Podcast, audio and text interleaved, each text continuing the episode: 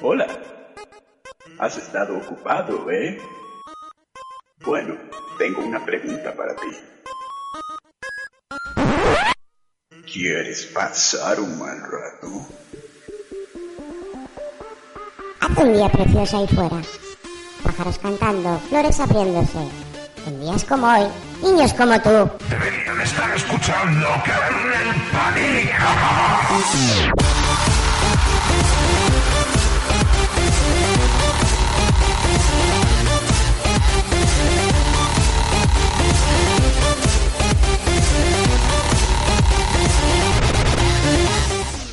この番組はご覧のスポンサーの提供でお送りしました。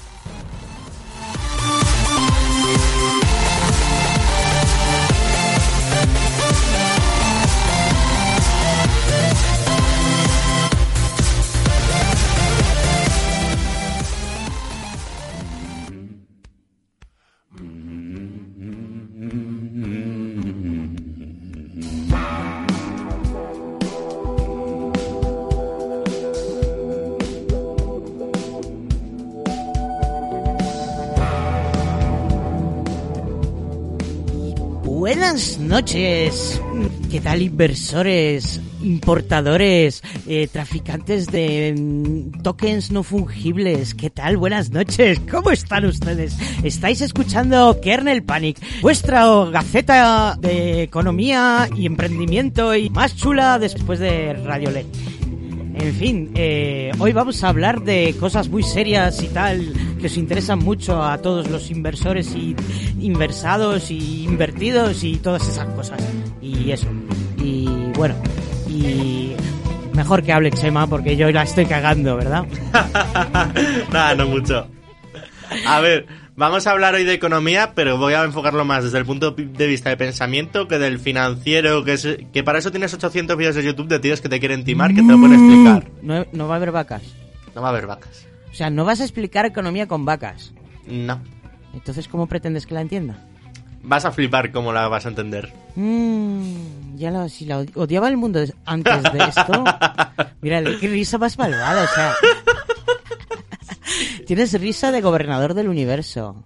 Sí, algún día. No sé cómo crees tanto en el libre mercado si lo que quieres es imponernos una dictadura. Sí, yo absoluta. no creo en el libre mercado. ah, bueno. El libre mercado es la dictadura de los ricos. Mm, fíjate, fíjate. Bueno, pues eh, entonces hoy Chema ha, ven ha, venido a culturizarnos un poco, a explicarnos por qué la economía mola.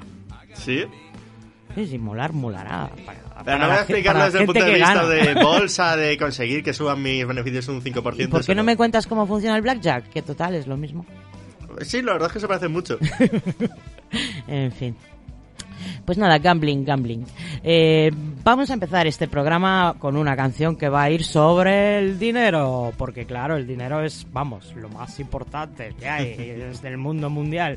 Aquí todos, vamos, solo todo el día pensando en ganar dividendos y en comprar más sugus y más sugus y más sugus. Y se están poniendo los últimos sugus duros de, de tantos sugus que estamos comprando y no estamos comiendo. ¿Mm? Claro. Pues nada, vamos a poner una canción que vaya con acorde con el tema y en este caso un clasicazo de Ava Money.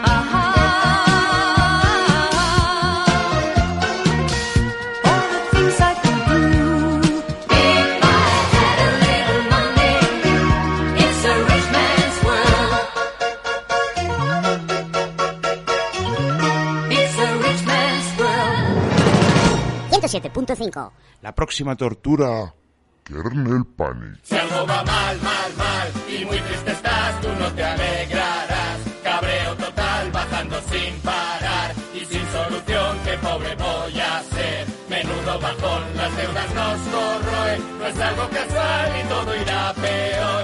Es nuestro final porque arruinado estoy y broma no es, sé que esperanza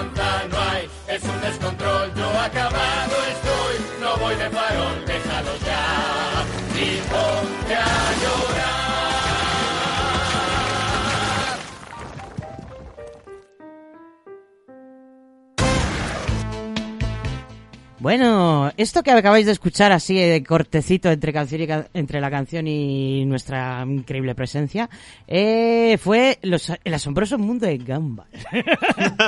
o sea, fíjate cómo de pequeños ya nos explican cómo funciona el mundo, O sea, Sí. cómo funciona la economía. Porque Eh, esta es una canción que se llama bueno, es que el asombroso La de canción de la economía de Gumball. Es que no somos el mundo de Gumball tiene mucha crítica social, ¿eh? Yo va- Claro. Ya lo veo con ojos de adulto y digo, ¿y va? ¿Verdad? Sí, Es una de las pocas series infantiles que me gustan y me parecen inteligentes. sí, probablemente sí. Bueno, Bueno. pues nada, vas a tener que explicarme como a un niño que ve series como El asombroso mundo de Gumball. Sí. ¿Qué cojones? De, de- de- qué- ¿Por qué esto me interesa? A ver. Te interesa en el sentido, vamos a ver, el problema de la economía es que eh, asociamos economía con dinero. Eh, eso es, por supuesto, una perspectiva que O con trabajo. También, esa sería una perspectiva más adecuada, pero también tiene sus problemas, luego lo explico. Mm, Pero vamos a ver, la economía es algo mucho más amplio, es un sistema de pensamiento. ¿eh? Surge, Yo pensaba que era un sistema de intercambio. no, surge la pregunta de cómo deberíamos administrar los recursos. ¿El ser humano es más importante el individuo que el colectivo? ¿Es más importante el colectivo que el individuo? Depende. Mm, a ver, eh, depende. es un- De hecho, si dices depende, eres un buen economista. Has empezado bien. Ay, qué bien, qué bien. Voy a acabar siendo algo que odio. pues nada, eh, pues depende. ¿eh? De que- Depende, Según es la cómo lo mires, de la todo economía. depende. Pero me refiero en el sentido de que la economía nace de esas preguntas que nos hacemos de cómo tiene que ser una sociedad y nace como una especie de ciencia. Es como algo más concreto que la sociología. Quizá va a cosas más cuantificables como es el comercio, etcétera. Pero es muy interesante porque al final acaba tocando todos los temas sociales. O sea, Hombre, eh, claro. la economía siempre está intrincado cómo quieres que sea una sociedad. ¿Por qué te crees que echó Jesús a los mercaderes de los templos? Porque se estaban interfiriendo, que ellos querían Sí. organizar la sociedad, los religiosos. y Ellos los querían el libre mercado y Jesús dijo, "No". por medio. Ah, También es muy interesante analizar eh, la religión en este sentido, pero bueno, eso ya Sí, otro día. otro día. No, de hecho es que ahora toca. Guau, Porque ¿sabes dónde empieza la economía? ¿Dónde se le suele poner el comienzo? Sorpréndeme. En los trabajos de los escolásticos, que los escolásticos Que eran una escuela de pensamiento de la Iglesia Católica. Ah, antes de la Iglesia Católica no había economía. No, de hecho... Uy. De hecho, a ver, la Iglesia Católica... Vamos a ver, vamos a ver. La Iglesia Católica, para la mayoría de estudiantes de la economía, suelen decir que es una de las grandes culpables del retraso económico que tuvo Europa durante muchos siglos porque proviene del tipo de interés. Mm, vale. Que bueno, esto yo- ya es otro debate que no me quiero meter. Pero yo creo que la economía existía mucho antes de la Iglesia Católica. No, la economía ha existido siempre. Ah, vale. Me refiero de pensamiento. La Iglesia Católica no tenía una escuela de pensamiento como tal, algo que dijese, la economía tiene que ser esto. Mm. Los primeros escritos, es cierto que los encontramos en ellos, en pequeños apartados donde intentaban, sobre todo, ver cuál debía ser el precio justo. Ellos lo miraban en ese sentido. Ah, yo pensaba que era a ver si quién les daba más diezmos. No, pero eso no lo decían. Eh, eh, lo, de, lo, de, lo de no tener que pagar impuestos por la, por las donaciones es muy importante. Se instauró en aquella época. Sí. Buenos tiempos. Ajá. Eh, o sea, la Iglesia Católica lo que tenía era eso. Ellos lo que intentaban era ver si era justo o no tal precio, si era justo o no tal comportamiento comercial. Entonces ahí es donde empezamos a ver un poquito economía. Es, un donde- poco extraño porque, mira, ¿Mm? eh, un poco más adelante cuando eh, me has puesto que qué es el valor. Sí. El valor es algo tan abstracto como la justicia. ¿Qué me iba a decir? Porque ahora mismo, ¿qué es lo justo? ¿Qué es justo? O sea, según una época histórica, el lugar histórico y momento de la semana Ahí es donde de la nace men- la filosofía. del ciclo intenta- menstrual, pues lo justo es una cosa u otra. Claro, o sea, al final la gente necesita encontrar como una definición y de ahí nace la filosofía, yo creo. Y, en este sentido es donde nace la economía, que es el valor. Es algo muy abstracto e intentan poner una definición a algo absolutamente abstracto. Entonces de ahí las diferencias que hubo. Pero... Por eso lo explicamos con vacas. Porque Exacto. no es tan abstracto. No, es muy abstracto lo que Imagina que que- tienes dos vacas. bueno, pues Vale. vamos a seguir tu escaleta. Entonces, los escolásticos que decían. Eh, no, eso. eh, los escolásticos se empiezan a. Se empieza a ver un poquito de lo que es la economía. Con eso de lo que es el valor, que es el precio. Pero donde llega a alcanzar. Donde la economía empieza a ser una ciencia por primera vez es con la segunda escolástica, que es la escuela de Salamanca en España. Hemos creado la economía junto al El- chupachus y la fregona. Sí. Cómo nos gusta meter palos por agujeros, ¿eh? Porque esto es una jodienda, ¿eh? Lo de la economía es otro palo por el culo, ¿eh? A ver, también hay que decir que no todo el mundo está de acuerdo en que la economía nació en España, pero muchísi- la mayoría de la gente dice que nació efectivamente en la escuela de Salamanca. Bueno, la econo- es que ya te digo que la economía existía mucho antes de la escolástica esa rara. A ver, la economía ha existido siempre. Yo te hablo de pensamiento como escuela que solo se ocupa de economía. No sé, pero tengo la impresión, no estoy segura, pero no tengo pruebas, pero tampoco dudas de que Oscar ahora mismo estaría revolviéndose si te estuviera escuchando. Tráetelo un día. Hombre, sí que tendría que haberse venido para rebatirte todo esto. Que él es muy devoto de la cosa antigua, antigua, antigua, mucho antes de, de la Edad Media. Pero ahí no había... Bueno, voy a seguir con esto. vale. Eh, la escuela de Salamanca, básicamente, donde hacen las revoluciones que empiezan a ocuparse de fenómenos económicos, intentan buscar la causa y el efecto. ¿Con esto a qué me estoy refiriendo? Antes la economía, que efectivamente desde la prehistoria, tú, eh, tú entendías economía como entiendes ahora finanzas. Tú entendías, yo quiero tener tal, ¿cómo consigo más beneficio, vale? Eso existía en los romanos, que los romanos, por ejemplo, desarrollaron mucho un sistema financiero muy primitivo. También Mm, existían ¿cómo te eh, diga, Óscar? un sistema financiero primitivo, hombre, no sé qué ahora. Luego existía cierta economía, pero digamos que la Escuela de Salamanca fueron los primeros que empezaron a hacer una filosofía propia en base a lo que es la economía. O sea, Vale, ¿y ¿Qué poniendo la decía economía la en el centro. filosofía esta? ¿Qué, qué, qué- por qué postulaba? Esto todavía nada. Hay que llegar hasta Adam Smith. O sea, tienes, tienes, filoso- un tienes una filosofía propia sin contenido. Solamente tienes una filosofía. Te has Me- puesto el cartel de... Tengo filosofía propia. Me explica mal. Ah, Eh, estos son los primeros que ponen la economía en el centro y ponen en el centro un fenómeno que se está dando en España, que era la inflación. ajá. Entonces son los primeros que encuentran un fenómeno económico e intentan darle una explicación y se centran todo el rato en torno a eso. Y ahí tienes a un gran em, pensador que fue Azpilcueta. Mm. ¿Vale? Luego también sí que dentro de su filosofía hay cierto liberalismo. De hecho, los que más defienden que la Escuela de Salamanca es la primera escuela económica son los austriacos, que son ultraliberales. Y es porque ellos ven en la Escuela de Salamanca como eh, los inicios del liberalismo. Pero esto ya es un debate un tanto farragoso. Estamos hablando de religiosos, señores. Sí, pero es que la Iglesia Católica nunca hay que verla como algo homogéneo. En plan, está el Papa, que es efectivamente, pero dentro de la Escuela Católica siempre... Bueno, esto ya es otro lío, pero están los franciscanos, los jesuitas... Era... Sí, sí, el liberalismo empieza por ahí. Sí, sí, sí. Todo, todo organizado por, por- Vamos, qué liberal es esto de tener una organización controlando todas tus finanzas. Mazo liberal, ¿eh? Además, internacional. Fíjate. Que- o sea, un, un gran papá o pope Mm. diciéndote lo que puedes gastar y lo que no. Muy liberal esto, sí, señor. En fin, me callo.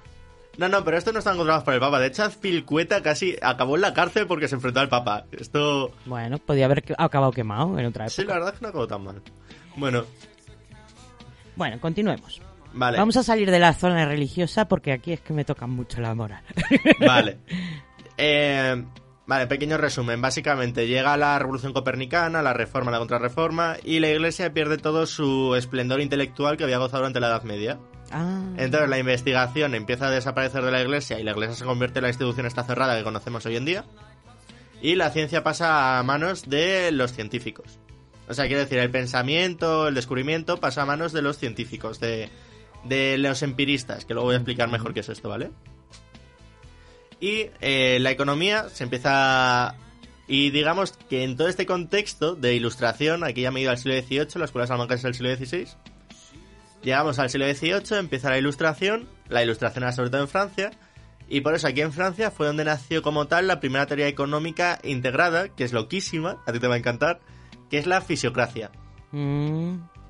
Que- Es una caca esto, eh. o sea, literalmente. ¿El qué? Es una mierda. El es una... es una mierda lo de la fisiocracia. Como tiene que ser algo fisiológico, pues es una mierda. Ah, pues sí, pues sí, es que de ahí viene, de fisio. Esto fue... Esto, lo mejor fue... Fue el médico de la corte de Luis XIV, Luis Uno que tenía unas cagaderas muy sueltas, sí. Sí, de esos. Total, que era un rey de estos que tenía un médico y este médico como que se empezó a interesar en la economía por un libro que escribió el conde de Mirabeau, eh, no, era el marqués, el marqués de Mirabeau, eh, sobre el hombre, cómo el hombre es el dueño de su destino, bla, bla, bla, bla, bla, muy ilustrado todo, ¿vale? Entonces, este tío admiraba mucho a Mirabeau, Mirabeau y él se acaban conociendo y como intentan hacer una teoría total de lo que es la sociedad. Y aquí eh, intentan diseccionar la sociedad como si fuera un cuerpo humano, cada uno con su parte, y ellos terminan interpretando que la economía es el corazón. O sea, la economía al final es lo que estructura toda una sociedad, la columna vertebral. Y ellos creen que donde nace lo que es la vida, la sangre, es el cultivo, el alimento. Entonces, según su teoría, que además era buenísimo porque era un círculo, en plan, pusieron un círculo y ese círculo venía de la agricultura. Entonces, cuanto más producción agrícola tuvieras, mejor iba tu economía y ese círculo se ampliaba. Que ese círculo se ampliase significaba que los que comerciaban ganaban más. Al ganar más los que comerciaban, compraban más cosas, lo cual ganaban los industriales, etcétera. Qué, qué, qué, qué, qué problemón, de verdad. Con lo fácil que era cazar y recolectar. sí.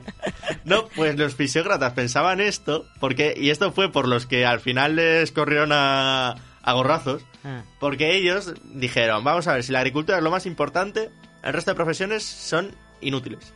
bien, bien. Dijeron, lo dijeron tal cual, ¿vale? Sí. Eh, entonces ellos dijeron, hay que enfocarse siempre en la agricultura y al resto que les den. Y a los religiosos sobre todo, ¿no? Mm, pues eh, lo dijeron entre líneas, pero algunas sí que se podía interpretar. y los científicos También. también. No, a ver, los científicos valían si conseguían hacer más agricultura. Claro. O sea, para los fisiócratas era toda agricultura, agricultura, agricultura. Era la base de todo. Hombre, eso me recuerda, yo que sé, un poco a ciertos sistemas comunistas al principio. Sí, pues no te extrañe. po- No, porque los fisiócratas ellos pensaban eh, que el libre... O sea, que el problema que tenía Francia, de por lo que tenía tan poca agricultura... O sea, al final esto se enmarca en que los fisiócratas eran una facción política en Francia, que ellos lo que querían era desarrollar Francia, porque Francia... Era el, lobo- el lobby del tomate, ¿no? El lobby que del nos- tomate, el algo que nos así. tiran los camiones ahora. evolucionará eso luego. O sea, esto era básicamente... Francia está en medio de una economía muy intervencionista, con Hombre, nobles... están en el absolutismo. ¿Qué quieres? Todo es intervencionista. Y la y lo que era la producción agrícola estaba hundida. También hay que había muchas deudas de la corte, bueno, todo Bueno, hay que decir que la corte era una panda de incompetentes. Sí.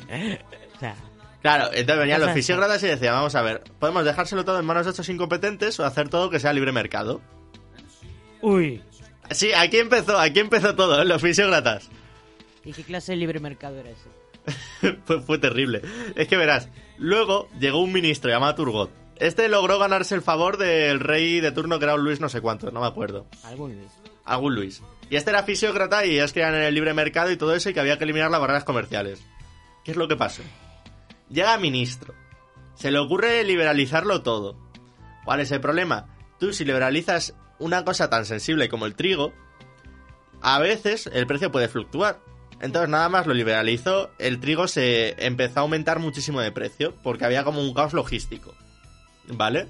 Tienes eso. Tienes que Turgot ya tenía muy cabreados a los industriales, etcétera, porque les había llamado inútiles. Tienes que tuvo los huevos de decir y de hecho a partir de aquí aquí podemos ver industriales en aquella época, espera, sitúame, Sí, sitúame siglo la XVIII. época. Siglo XVIII, ya había industriales industria. de manufactura. Ah, vale. O sea, era una industria todavía muy la primitiva. industria de los molinos.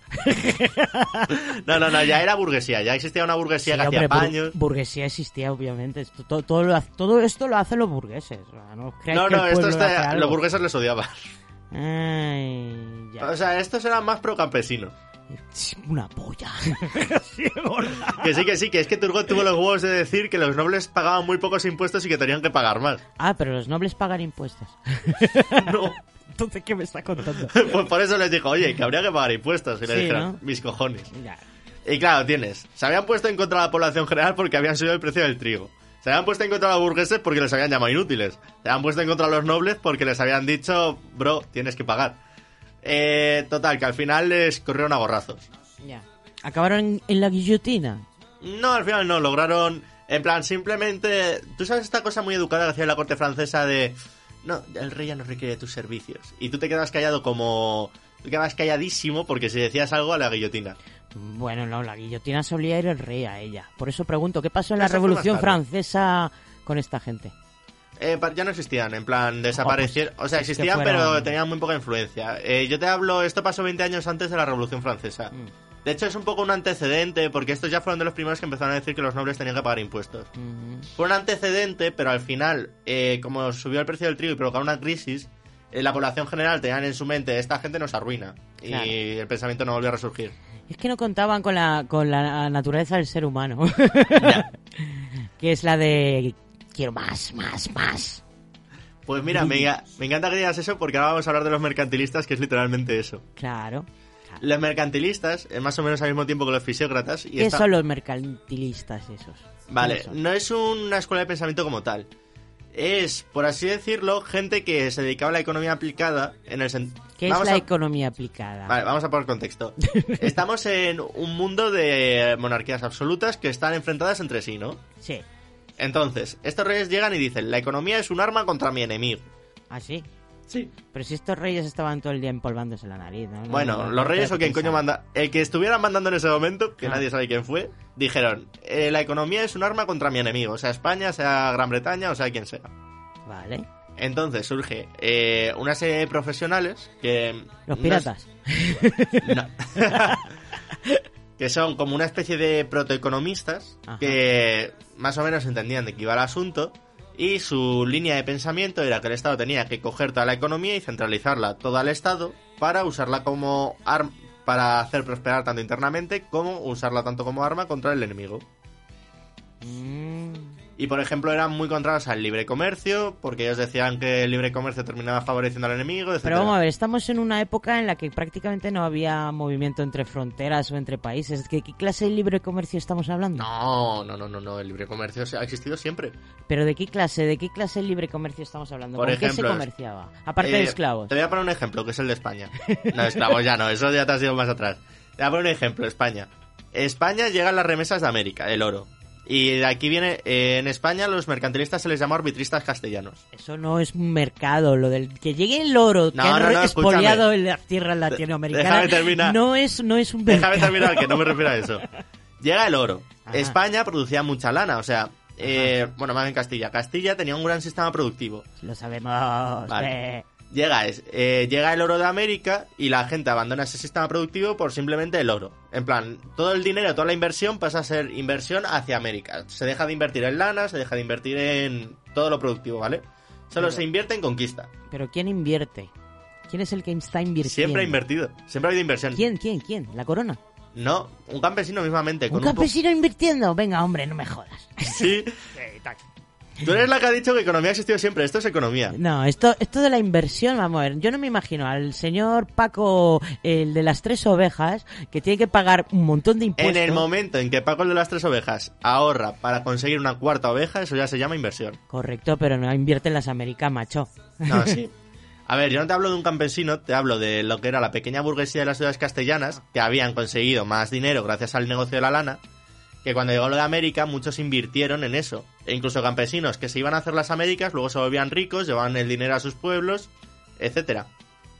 ¿Sabes? Entonces se dejó de invertir de pequeños campesinos, pequeña aristocracia rural, podemos decirlo así, eh, pequeña burguesía, etcétera, que hasta ese momento invertían en cosas productivas, que en Castilla era sobre todo la lana y el acero, se empezó a invertir todo en América.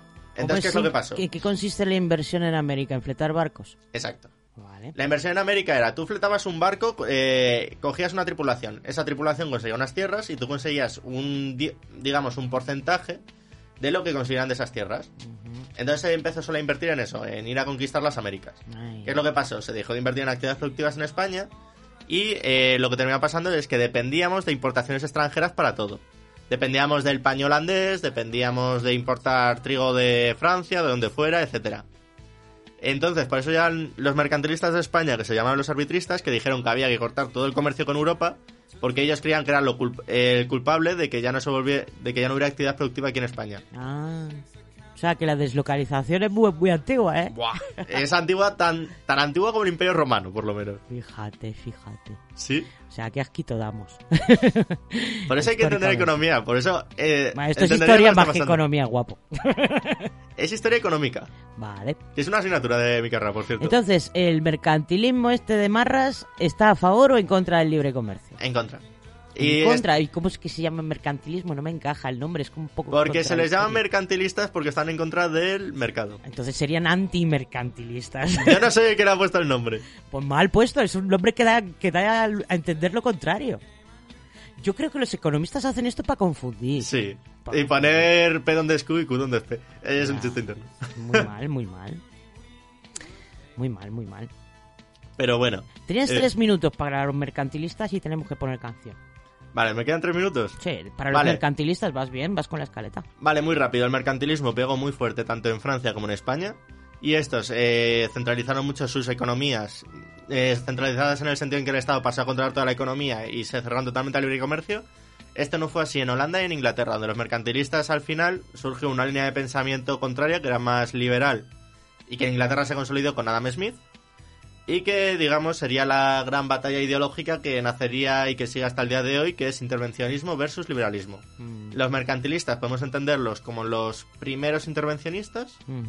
Podemos entender la fisiocracia como un protoliberalismo muy, muy proto. Eh, te- me he perdido ya. Llevas tres términos que no has explicado para nada. eh. Vale, intervencionista, una persona Eso lo entiendo. Siguiente, proto no sé qué.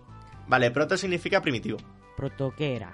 En plan, los, Proto... los fisiócratas serían como unos liberales primitivos, que luego se consolidarían más con Adam Smith, que de hecho Adam Smith admiraba mucho a Turgot, que. Turgot es el ministro este fisiócrata que la lió Sí, mucho el, en Francia. el que, el que pensaba que el cuerpo humano funcionaba como el culo. Exacto.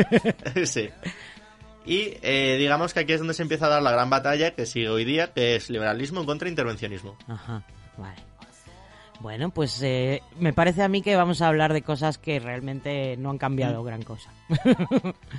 Bueno, luego lo veremos. Hemos metido el factor apuestas, que esto y la, y la economía de lo intangible, lo de lo del valor y tal, Sí, el sí, valor sí, luego veremos bolsa. por qué es tan importante el valor. No, pero ¿por qué estoy diciendo esto? Porque ahora voy a poner un tema clásico de Kenny, Kenny Rogers que se llama The Gambler, o es el apostador.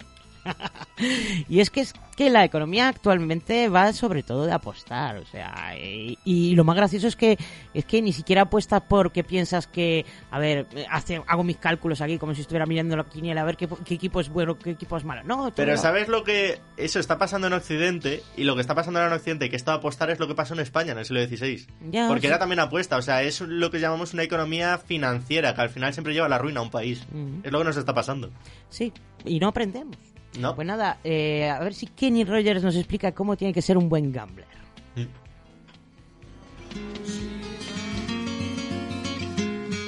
on a warm summer's evening on a train bound for nowhere. I met up with a gambler. We were both too tired to sleep, so we took turns of staring out the window at the darkness. The boredom overtook us, and he began to speak. He said, Son, I've made a life out of reading people's faces and knowing what the cards were by the way they held their eyes. So if you don't mind my saying, I can see you're out of aces for a taste of your whiskey. I'll give you some advice. So I handed him my bottle and he drank down my last swallow. Then he bummed a cigarette and asked me for a light. And the night got deathly quiet. And his face lost all expression. Said, if you're gonna play the game, boy, you gotta learn to play it right. You got to know when to hold 'em, know when to fold 'em, know when to walk away, and know when to run. Never count your money. When you're sitting at the table, there'll be time enough for counting when the dealing's done.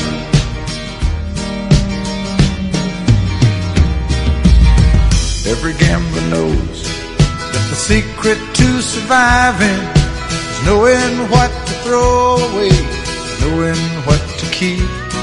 Cause every hand's a winner and every hand's a loser. And the best that you can hope for is to die in your sleep. And when he finished speaking, he turned back toward the window, crushed out a cigarette, faded off to sleep. And somewhere in the darkness, the gambler he broke even. But in his final words, I found an ace that I could keep. You got to know when to hold 'em, know when to fold know when to walk away, and know when to run. You never count your money when you're sitting at the table. There'll be time enough for counting when the dealing's done. You got to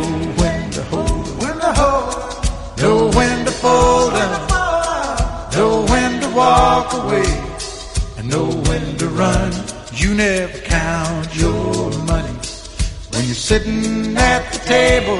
There'll be time enough for counting when the dealing's done. You got to know when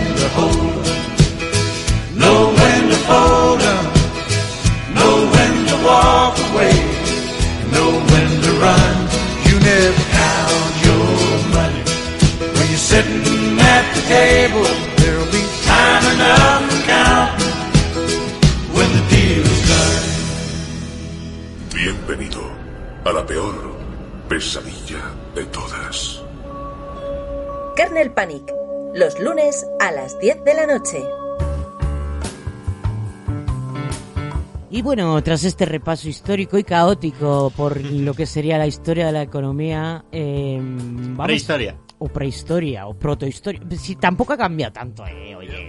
Aquí es donde comienza ese debate, pero luego ya veremos. Y veremos que continúa hasta el día de hoy y continuará después nuestra. A menos que se cumplan las profecías de Star Trek, aquí vamos a seguir jodidos por el siglo de los siglos, amén. Bueno, veremos a ver, veremos a ver. En fin. Bueno, pues eh, aquí que en la segunda parte de este mm, primera parte del programa no sé, te veo como que más abstracto todavía, si eso es posible. ¿Qué es esto de la paradoja del agua y los diamantes? Vale, esta paradoja es algo que creo que se retrotrae a Aristóteles, que es, eh, que es una paradoja de por qué el diamante, que realmente tú no le puedes sacar una utilidad real, o sea, el diamante no te sirve para nada, Sí, corta el cristal. corta cristal, ¿sabes tú? Eh, vale más que el agua, que es algo que necesitas para vivir. Bien, esto es muy interesante, muy interesante. En general, porque, porque el valor tiene el mismo valor, valor que la justicia.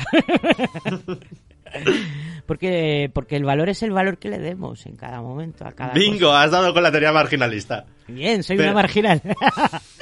No, no, eh, es por otra cosa que le llaman marginalista, es por una expresión matemática. ah, vale. Eh, No pasa pero, nada.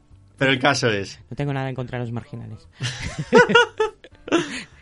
Bueno, el caso es que para esta paradoja llega Adam Smith, que aquí es donde normalmente se sitúa el comienzo de la economía como ciencia, ¿vale? Aunque yo lo sitúo en la escuela de Salamanca, pero bueno, eso ya es otro debate. Bueno, y Oscar lo sitúa en la prehistoria. La economía como ciencia barra filosofía. el caso. Eh, Adam Smith se da cuenta de una cosa. Toda teoría económica tiene que empezar por una cosa que es definiendo qué es el valor. Porque tú no puedes eh, avanzar hacia ningún otro sitio si primero no tienes ni puñetera idea de qué es el valor. ¿Y cómo vas a definir algo que es fluctuante? Pues Adam Smith lo define como que son las unidades de trabajo. Mm. Esto quiere decir, eh, él resuelve la paradoja de los diamantes y el agua diciendo, para conseguir un diamante cuesta mucho trabajo, mientras que para conseguir agua cuesta que tú vayas a un río y lo cojas con tus manos. Ah. Entonces, por eso los diamantes valen más que el agua. Ah, le encuentro muchas fallas a esta Lo sé. y le, le encontrarían much- muchos autores posteriores. Pero yo te digo más o menos cómo seguían los primeros autores del siglo XIX. Ajá. Entonces, estos primeros autores lo que decían es que eh, todo se puede medir según el trabajo que ha costado. Eh, un micrófono que haya costado 6 horas de trabajo vale más que un micrófono que haya costado producirlo 4 horas de trabajo. Mm. ¿Oís empresas? Tanto joder con la productividad y en realidad cuanto más tardas más valor tiene. Ahí está el fallo. Sí, es que... Por eso muchos autores posteriores le pegaron muy dura esta teoría, aunque curiosamente la última escuela que sigue creyendo en esta teoría es el marxismo. Bueno. Sí. Ya. ¿Qué se lo vas? Vamos a ver, en el marxismo todos reciben la mismo, lo mismo. Da igual la- que, uni- que trabajes 10 unidades que 12. Sí, eh, ese es otro de sus grandes problemas. La pero la base del marxismo es la teoría del valor trabaja de Adam Smith. De hecho, Marx admiraba a Adam Smith. Esto es una cosa que se sabe poco. Interesante, interesante. Sí, paradojas de la vida. Bueno, en total, tú ya has ido señalando un poquito las contradicciones que le encontrabas a esta teoría y estas contradicciones con el paso de los años se iban haciendo cada vez más evidentes y llega la década de 1870 y Ajá. hay tres autores distintos que más o menos al mismo tiempo, que era uno británico, uno francés y uno alemán, austriaco, bueno, por ahí, Y entran en un bar. algo así. no, más, eh, más o menos sobre esos mismos años dicen exactamente lo que has dicho tú, que el valor es algo subjetivo, que es algo que no se puede medir. Entonces ellos dicen, la teoría del valor del trabajo está mal, porque no se, eh, nada es absoluto, todo es relativo. Y es lo que se conoce en economía como revolución marginalista. ¿Y por qué se le llama revolución marginalista? Porque ellos creen que hay que medir el valor en unidades marginales. Que son... Una unidad marginal es cuánto ganas tú en placer, barra utilidad o lo que sea, por una unidad marginal del mismo producto. Pero que no sé lo que es la unidad marginal. Vale. ¿Cuánto aumenta tu placer si consigues una unidad muy pequeña de agua? Mm, Que se le que otra forma de decir una unidad muy pequeña es unidad marginal. Ah, una Entonces- unidad mu- muy pequeña, o sea, muy pequeña, muy pequeña. Una- un sorbito de agua, una gotita de agua. Exacto. Ah. Entonces ellos miden el valor así, cuánto vas ganando de placer según más vayas tomando agua, Coca-Cola, micrófonos, lo que sea. Es que los micrófonos suben mucho. De verdad, ¿eh? Eh. Vale, vale. Entonces la gente va a demandar hasta el punto en que una unidad más les decrezca lo, el placer que les da. O sea, que se ahoguen. Exacto. Y a partir de ahí nace un poco lo que es la ley de la oferta y la demanda, que es la base de toda la economía actual. Mm, yo pensaba que la ley de la oferta y la demanda nacían de una necesidad que había que cubrir. No, no tiene nada que ver con... No, eso son chorradas de empresarios. Ay, y esto de la unidad marginal tiene mucho sentido. Yo, yo es que sigo sin entenderlo, macho. Para a ver, poco a poco. Pues nada. Para los marginalistas todo es subjetivo, ¿vale? Claro. Entonces ellos dicen, vale, pero luego tenemos que agruparlo en gente. O no. Bueno, ellos quieren agruparlo en gente. Si todo es subjetivo, to- entonces no.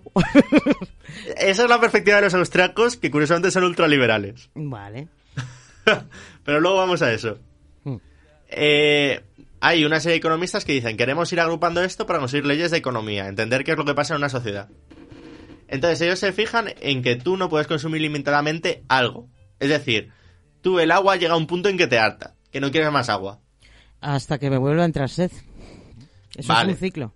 Sí, sí, digo de manera continuada. Si tú bebes agua de manera continuada, ellos esperan hasta que tú te canses de ese agua. Mm. Entonces ellos dicen, tú vas a demandar tanta agua como llega hasta aquí. Mm. Eh, que bueno, eso es una curva, ¿vale? Entonces, a partir de aquí ellos dicen, cada uno tiene sus preferencias, entonces vamos a ir agrupándolas según se vaya llegando al límite y llegamos a un punto óptimo. Es que yo creo que esto con agua no, no se entiende. Yo creo que con vacas se entiende mejor. O sea, ¿cu- ¿cuántas vacas puedes acumular? Llegará un momento en que no te quepan más vacas en el establo, ¿no? Llega a un punto en que estés harto de vaca. Claro, es que las vacas cagan mucho y se tiran muchos pedos. Claro. ya. ¿Cuánto problema. placer te puede producir 50 vacas? Pues imagínate que tienes dos. Pues 50 es el tope de mi, de mi establo. Pues esa es más o menos la idea. Es que con Hay gente que tiene un tope de 50 vacas, gente que tiene un tope de 25, gente que tiene un tope de 75. Entonces esta gente va a demandar hasta ese límite. Hay gente que va a demandar 75, hay gente que va a demandar 50, hay gente que va a demandar 25. Y de ahí eh, nace la curva de demanda. Y sucede parecido con la curva de oferta. Hay gente que puede producir 25 vacas, hay gente que pro- puede producir 50 vacas, hay gente que puede producir 75 vacas. Entonces se termina llegando a un punto de equilibrio y ese es el precio. Y esta es la base. Pero, pero, pero, pero, pero, pero, pero, no entiendo, lo del precio me, me, me he perdido. Para Vale. empezar necesitamos una, una unidad de algo equivalente, al- algo Una simbólico. Exacto. Eh. Vale, la moneda para los economistas, y luego sí que vamos a la inflación, y de hecho esto últimamente está muy en boga otra vez, por culpa de las criptomonedas. La moneda para siempre ha sido un medio de- una forma de contabilizar. ¿Vale? O sea, es una forma de contabilizar cuánto vale una vaca respecto a trigo, cuánto vale una vaca respecto a ventanas. Ajá. O sea, es para evitarnos traer mil precios de todos, sino tener una única unidad de cuenta. Y luego con el tiempo también evolucionó a ser un depósito de valor, que esto es, tú puedes acumular el dinero para que transferir tu riqueza actual al futuro, Ah. que es la otra función del dinero. Transferir al futuro con la inflación. Ahí viene el problema de la inflación. Ahora iba a hablar de eso. Total. Que... mm, ¿Por dónde iba? Que estamos hablando de la teoría marginalista y la- qué es la inflación y esas cosas. Vale, la teoría marginalista ya lo he explicado más o menos. Y es la base de toda la economía actual. De hecho, de lo poco coincidente, salvo los marxistas, que los marxistas siempre han ido a su bola, eh, todas las escuelas económicas actuales coinciden en la teoría del valor marginal y en la teoría de la ley de la oferta y la demanda. Esas dos cosas son las pocas cosas en las que coinciden prácticamente todos los economistas, y, excepto los dos marxistas que quedan por el mundo, que alguno quedará. ¿Vale? Es que vamos a ver, eh, aquí entran factores sociológicos también, porque todo el tema de la ley de la oferta y la demanda, yo creo que es muy manipulable. O sea, tú puedes manipular la demanda. Puedes manipular la psicología de la gente y así manipular la demanda. efectivamente. Eso es. Pero eso viene más tarde. Este es Por el siglo XIX. Por el momento, el mundo es perfecto para los economistas. A ver, el mundo nunca ha sido perfecto, señores economistas. Luego se dará cuenta, curiosamente, el, lo que fue el maestro de Keynes. Que fue de los primeros que empezó a decir, el mundo no es tan perfecto. O sea, que los economistas fuman hierbas muy malas. Eh, bueno, ahora vamos a la inflación. Que esto no se entiende. ¿La inflación desde cuándo existe históricamente? Desde siempre. O sea, Desde ¿quién- que existe una moneda. ¿Pero quién la provoca? ¿El que crea la moneda? ¿El que acuña la moneda? Primero vamos a entender qué es la moneda. Vale. Vale, vamos a ver. Eh, la moneda es una unidad de cuenta. No sirve para nada más. No tiene ninguna otra utilidad. Solo Un- te, Es un token, sí, un... solo te sirve para contabilizar cosas. Son como las fichas del bingo. Exacto. Vale, entonces tú imagínate. Tú al mes consumes, eh, yo qué sé, manzanas y peras. Y solo consumes eso. Entonces, tú la moneda solo vas a usar para comprar manzanas y peras. Tú cuantos más monedas tengas, tú vas a seguir consumiendo las mismas manzanas y peras. Entonces tú vas a pagar más por esas, por esas frutas eh, porque tienes más monedas, pero realmente estás consumiendo lo mismo. Eso es la inflación. Mm, Pero vamos a ver, ¿quién es el que me dice cuántas monedas? Porque yo si puedo gastar menos, gasto menos. ¿Por qué tendría que gastar más? Porque tenga más, pues las meto bajo el colchón o debajo de la vaca. Vale, vamos a intentarlo enfocar desde esta otra perspectiva. La moneda... Vamos, te voy a decir primero una de las leyes fundamentales de la economía, que esto es también de las pocas cosas en las que estamos todos de acuerdo. Cuando aumentas el número de monedas en circulación o de dinero, ¿vale? Cuando empiezas a imprimir billetes, empieza a haber inflación. Claro, pero ¿por qué, ¿por qué entonces se deciden imprimir billetes? Para gastar. ¿Y quién...? eh, eh. Eh, el- ¿Quién imprime billetes? ¿Quién los imprime? Venga, dilo. El ¿Quién los Estado. imprime? Bueno, depende. Siempre es el Estado. Eh, pero es en Estados Unidos que es una empresa. Es un poco más complejo, pero bueno. Eh, es el Estado normalmente, Ajá. ¿vale? Eh, entonces, el Estado gasta. Entonces a veces dicen, coño, que nos hemos quedado sin dinero. Ah, pues Vamos a imprimir. Vamos a imprimir. Qué divertido. Sí. y ahí tienes todo el problema. Ajá. Por eso suele haber inflación. De hecho, en Europa ahora es lo que ha pasado. Pero lo- en Europa lo han hecho de una forma más inteligente. Ah, qué bien, qué inteligentes son los europeos. Eh, y también lo ha hecho Estados Unidos.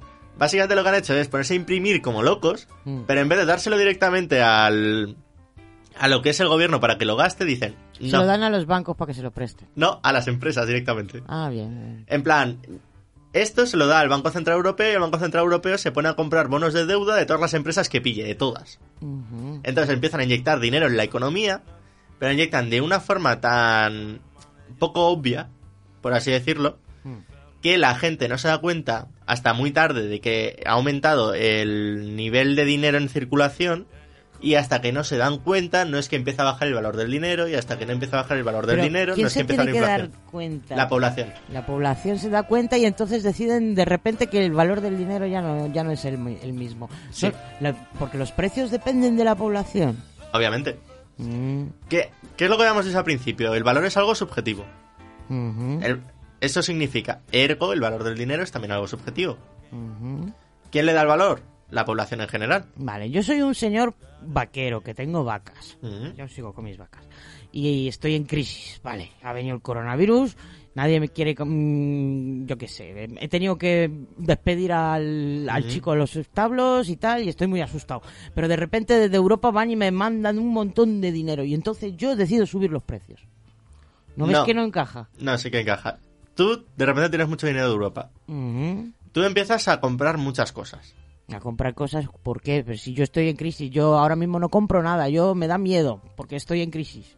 Hay Vale. crisis. Tú, He despedido al señor, al del establo, al chico del tú establo. imagínate, tú estás en crisis pero de repente has conseguido mucho dinero. Claro. Entonces tú te pones a invertir o lo que sea. Invertir, o sea, en vez de, en vez de cuidar mis vacas, me voy a poner yo a invertir. Vale, vamos a ir desde el principio, ¿vale? Lo que tú has dicho del señor vaquero de tú estás en crisis y Europa me ha dado dinero es por lo que no está viendo una inflación tan disparada para todo el dinero que han impreso. Pero luego vamos a eso. Tú imagínate, tú eres el Estado. Tú imprimes dinero. Tú pagas a los Lo que yo funcionarios. no entiendo es, espérate, que no me saques, no me saques del señor vaquero. Lo que no entiendo es yo, como señor vaquero, ¿por qué tendría que comprar la leche más cara si encima me está dando Europa dinero? No, es que tú eres el que va a acabar subiendo los precios. ¿Por qué? Porque tú de repente estás dispuesto a pagar más. Porque no, tienes no, más no, dinero. yo soy el que produce. Alto ahí. Yo soy el que produce la leche. y Sí, el- pero también consumes. Bueno, pero yo soy El que señor produce. vaquero necesita consumir. Mm. ¿Vale? Por eso, ponte... No hay señores vaqueros autosuficientes, ¿no? No. Entonces, el señor vaquero necesita consumir. Consigue más dinero. Consume más. ya.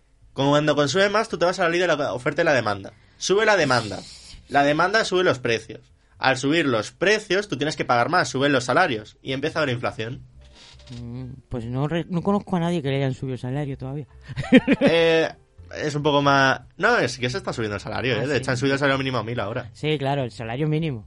No, no, pero Al también... final vamos a acabar cobrando todos el salario mínimo. No, pero sí que está... eh, no tanto en España, pero en Estados Unidos y Gran Bretaña está viendo subidas de salarios fuerte. Porque hay gente que no quiere volver a trabajar. Exacto. Es una cosa muy extraña, que luego en el debate que me gustaría debatirla. Vale, vale, yo te lo explico. Pero la, la intuición detrás de la inflación es esto. Tú metes de repente mucho dinero en la economía. Porque sí, no es real. O sea, la economía realmente no ha aumentado. Lo que has aumentado es el dinero. Ajá. Entonces, la economía es la misma, pero tú empiezas a consumir más. Entonces, como la producción es la misma, solo se desplaza la curva de demanda. Claro, y entonces cuando hay crisis de, de, de esto de bienes productivos y no, no llega no llega a las cosas o cómo va. No, eso fue Crisis culpa- de suministro. Eso fue culpa de barcos. No tiene nada que ver. O sea, esto lo que tiene que ver es, tú de repente tienes mucho dinero, pero la producción es la misma. Entonces, como hay escasez, suben los precios. Y empieza a subir los precios de todo. Ahora, tú me estás diciendo lo que pasa ahora. Lo que pasa ahora es un conjunto de factores. Por un lado tenemos... Luego, luego en el debate. Ahora Vale. no nos metamos en esa berenjena. Vale, vale, vale. Y los salarios, es cierto que en una situación inflacionista no tienen por qué subir siempre. Y por ejemplo en España sí que están subiendo sobre todo las pensiones, todo lo que está ligado al IPC. O sea, todo lo que depende del gobierno sube. No, no solo eso, porque hay muchos convenios de empresa que dependen los salarios del IPC, Ya, pero el- en teoría. en teoría. Entonces, por culpa del IPC están subiendo esos salarios. En fin. Sí, sí, ya te digo yo que no se nota. Y luego, a partir de la inflación viene todo esto de las criptomonedas, que en teoría las criptomonedas son la salvación porque el gobierno es el que imprime dinero y produce la inflación. Bueno, lo de las criptomonedas en la salvación que me escojono. Y me follas un vuestras madres, cripto, bros. eh, vale. Em, pues yo creo que con esto todavía tienes cinco minutos, ¿eh? Uy, pues todavía no tengo para explayar. O sea, ya Vale. has terminado con los temas que tenías aquí apuntados. No, no, por eso, pero es que quería terminar con la situación actual, de lo que está pasando ahora, ¿vale? Eh, vamos a ver. Eh, ahora lo que tenemos es... eh, están subiendo el precio de la luz y el gas, que esto es otro tipo de inflación. No es realmente que estemos inyectando dinero en la economía, sino que algo que es básico ha subido de precio. Entonces todo está subiendo de precio y eso está provocando la inflación. Pero esto no es tanto por un aumento de la base monetaria, que también, también ha tenido un factor, pero no ha subido tanto como para tal, sino más por un aumento del nivel de precios. Y ¿Eh? O sea, los precios suben porque hay un No, no, aumento me- del nivel de precios. de nivel de precios de la energía.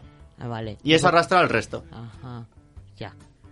Que es lo que pasó también en la crisis del petróleo en 1973. Ya. Es lo que tienen las crisis de, Vale. de cosas de energía. Entonces, ¿qué es lo que pasa y lo quiero enlazar yo? Ahora hay mucho, mucha gente de un espectro más de tipo liberal que le está echando la culpa a los bancos centrales porque dicen que es culpa suya por haber aumentado tanto la base monetaria y que eso es lo que está produciendo la inflación. Mm. Y aquí es donde vienen los criptobros que ellos, ellos creen la criptomoneda porque es una moneda que no pueden manipular los bancos centrales. Nada, pero pueden manipular empresas. Sí, es algo que no entienden. ¿A dónde quiero llegar yo con esto? En 1973, tras la crisis del petróleo, esto nació el neoliberalismo, que echó mucha culpa a los bancos centrales cuando realmente fue por una subida, no de la base monetaria, sino una subida de algo que arrastró al resto, que fue el petróleo. Porque la inflación viene de que de repente la demanda aumenta mucho o la oferta baja mucho y eso produce un arrastre en el resto de precios. El petróleo es algo que arrastra el resto de precios por razones obvias. Hmm. Entonces, a mí me preocupa el paralelismo porque después de eso vino la época neoliberal, que básicamente como excusa se liberalizó todo, pero a mi entender eso no tiene sentido ahora porque sí que hay un par- una parte de factor de aumento de la base monetaria, pero sobre todo lo que estamos viendo es que esta inflación viene por culpa del aumento del precio del gas ruso. Bueno, de gas y de materias primas en general. Madre mía, que te crees tú todo lo que dicen los telediarios. Es la realidad. No, es que vamos a ver, eh, ¿qué porcentaje de gas ruso con respecto a otras energías se consume en España? ¿Lo sabes? En Alemania se consume No, mucho. no, no, no, no, he dicho 10%. España. He dicho 10, po- 10%. O sea, por el 10% de todo lo que nos gastamos en energía me estás diciendo que soy culpable de que suban los precios. No, está mal la ley. La ley dice que hay que equiparar el valor de las energías por algún extraño motivo. Ah, ¿por qué será? Porque, ah, el lobby de las eléctricas debe ser. Seguramente sea el lobby de las eléctricas. No, eso no son rusos, amigo mío. O sea, en España cuesta lo mismo la el gas ruso que es un 10%, que lo que costarían las eólicas, las mm, solares, la, todo el resto de las energías. Sí. Tienen que tener el mismo precio. Estoy de acuerdo contigo en que la ley está mal hecha, pero es el factor. Pero no me vengas con el gas ruso. de Pero es una causa-efecto. Bueno, pues como si, como si es el... Es que, vamos a ver. Es A que ver, es la muy cosa- fácil, es muy fácil decir, no, no, la culpa de esto la tienen los rusos. No solo eso. A ver, tenemos, por un lado, ha aumentado el precio del gas en Europa por culpa de todo el conflicto este ruso. Ha aumentado el que precio es un 10%. en España, en Alemania es un 60%. Entonces, si en Alemania sube mucho, eso ejerce efecto arrastre y arrastra a todos. Mm, ya.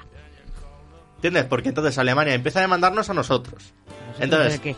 Que subamos los precios. no, empieza a demandarnos a nosotros el gas que traemos de Argelia. Entonces, Ah. al demandarlo, sube el precio sepa, del gas de Argelia. Que yo sepa, no existen estos tratados. Esto que acabas de decirme, no sé dónde Sí. lo has sacado. Primera noticia. Sí, o sea, al final, ¿cómo crees que llega aquí el gas ruso? Si puede llegar aquí el gas ruso, puede llegar allí el gas de Argelia. A ver, el gas ruso, eh, no sé cómo llegará, pero vamos, yo te digo yo que consumimos poco gas ruso en España. Un 10% que lo, lo vi ayer. No, no, eh, 10% de gas. ¿De dónde viene? No, no, se, no se especifica. Ah, no, no consumo mucho más de gas, no es un 10%. 10%. Oye, pues míralo. míralo. Consumimos un 20, juraría. Venga, pues un 30. Lo que tú digas. Vale. Pero, o sea, eso, sobre todo, para no desviarnos del tema, que no hay que echar la culpa a la política monetaria que existe en los bancos centrales. La política monetaria es siempre buena y siempre piensa que el ser humano No. es un ser de luz y bondadoso que se va a portar bien y va a seguir las leyes de la oferta y la demanda. Eh, no, de hecho, la política monetaria es algo que hace el ser humano conscientemente para evitar los problemas del libre mercado. Ah. Porque esto es una lección que aprendimos con la Gran Depresión, porque la Gran Depresión pasó una cosa al revés. Los precios empezaron a hundir, que es mucho peor que los precios empiecen a subir, que esto es muy contraintuitivo. Mm. ¿Vale? Entonces, eh, llegaron los- el presidente de Estados Unidos, que era el que más poder tenía en este sentido, y dijo, libre mercado, los precios volverán a subir, no os preocupéis de que bajen. No volvieron a subir, ¿y qué es lo que pasa cuando los precios bajan? Que las empresas empiezan a dejar de ser rentables. Porque empezaban a tener cada vez menos beneficio, se congeló la inversión y se fue a tomar por saco todo el sistema productivo. Eso es un pequeño resumen de lo que pasó en la Gran Depresión. Para la gente Niños y no niñas, que sepáis que las empresas no sirven para nada más que para invertir, porque luego lo de crear cosas y construir cosas y dar productos, esto es lo de menos. Pero lo no importante puedes- es su valor en bolsa. No, pero vamos a ver, si tú no inviertes primero para crear la empresa, la empresa luego no puede crear. Mm. No sé yo, no sé yo qué decirte. Entonces, Podemos crear la lección, es, la lección que se aprendió de lo que fue, incluso las cooperativas necesitan inversión. Claro, Eh, la de sus socios. Sí, pero incluso los socios no iban a invertir en hacer cooperativas si vieran que los precios hacen, están bajando y no ¿Tú le- qué les es rentable. Eh, ¿Tú qué sabes cuál es el motivo ulterior de un, de un cooperativista? Normalmente es el de trabajar. Así que tener un sitio donde trabajar. Pero tú para trabajar necesitas que la empresa sea rentable. Bueno, vale, pero no puedes saberlo antes de hacerla. Sí, porque la gente se guía por los animal spirits, que diría Keynes. Si de repente ve que la situación económica no les gusta, no van a invertir hasta que empiecen a notar... Eso también es importante en Yo economía, las creo, que, expectativas. yo creo que en ese sentido falla un poco la teoría porque cuando va mal la crisis, las, cuando, cuando la gente se suele quedar en paro es cuando más piensa en volverse eh, emprendedor. Y es una forma de emprendimiento, te lo digo yo. Eso pasó un poco en España en la crisis del 2008 y de hecho hace poco en clase me pusieron un gráfico de ¿cómo ves, cómo ves el emprendimiento? Era una serie histórica y tú ves que la crisis del 2008 se derrumba. Pues O sea, no, es un emprendimiento que dura poco, eso sí. O sea, realmente las expectativas empresariales que importan mucho es una variable súper importante en economía porque mide el grado de inversión futura. Que la... Los mercados a futuros. Exacto. Mercado de los cerdos inexistentes. que planifica un poco al futuro. Eh, entonces es muy importante tener unas buenas expectativas y lo que viene a decir esto es que necesitas política monetaria para hacer que las expectativas vuelvan a ser buenas, que luego lo hablaremos en el keynesianismo. Entonces, ahora está habiendo un debate diciendo, no, es que eh, la culpa de la inflación es culpa del Banco Central, deberíamos acabar con la política monetaria, bla, bla, bla. Esto es una opinión mía personal. Eh, no hay que ir por ese camino. ¿Y qué es lo que hace? Seguir con política monetaria, o sea, el Banco Central lo ha hecho bien. Eh, a veces el Banco Central la puede liar y cuando un Banco Central la lía es lo peor que puede existir, es verdad. Pero por el momento los bancos centrales lo han estado haciendo bien durante esta crisis y por culpa de un- una crisis de materias primas que no tiene nada que ver con la base monetaria haya más inflación de la que se esperaba, no hay que desechar toda la política monetaria porque fue lo que salvó al mundo de la Gran Depresión y es más o menos lo que no, ha hecho que la crisis del COVID no sea tan fuerte como podría haber sido. Hmm. Bueno, Y esa es la conclusión final que quería hacer. conclusión. Vamos a seguir hablando de estas cosas. Pero la semana que viene, si nos estáis escuchando por antena, o dentro de unos minutos, si nos estáis escuchando por podcast. Así que. ¿De qué grupo sois? Ahora os vamos a despedir o a decir hasta luego con una canción de Shania Twain que se llama Caching, que tiene un nombre muy gracioso. Caching. ¿Sí? Sí, caching, que es el sonido que hace la caja registradora. Caching, caching. Ah, era por eso. Claro. La verdad es que el temilla mola. Vamos a escucharlo. Y hasta la semana que viene, antena. Hasta dentro de unos minutos, podcast.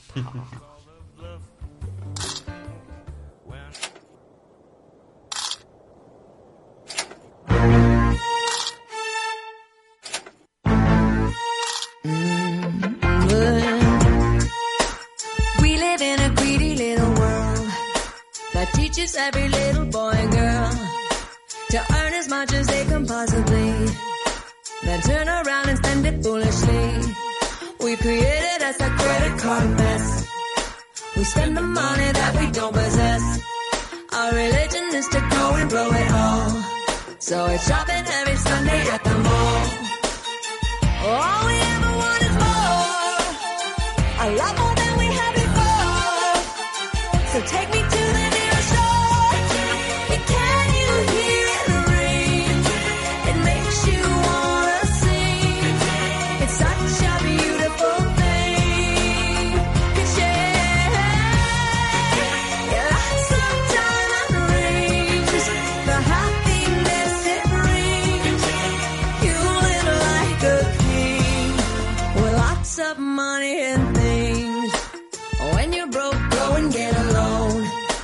Take out another mortgage on your home.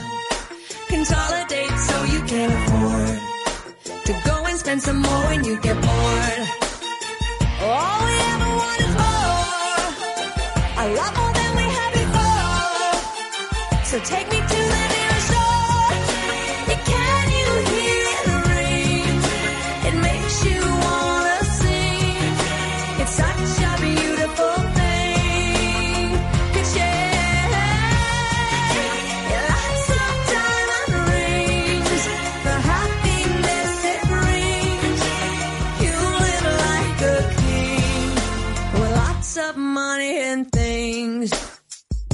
Let's swing.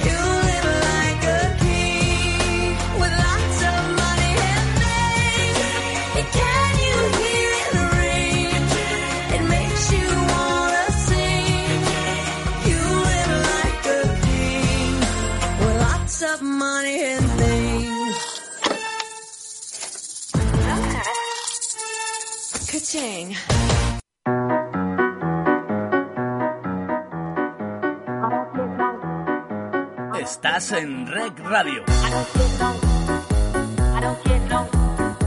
Rec Radio. La radio en positivo.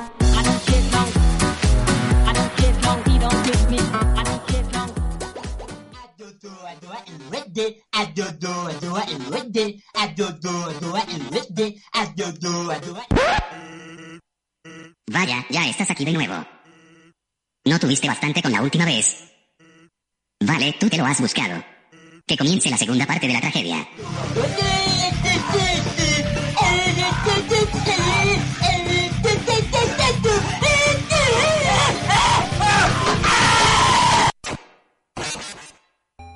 Maldita justicia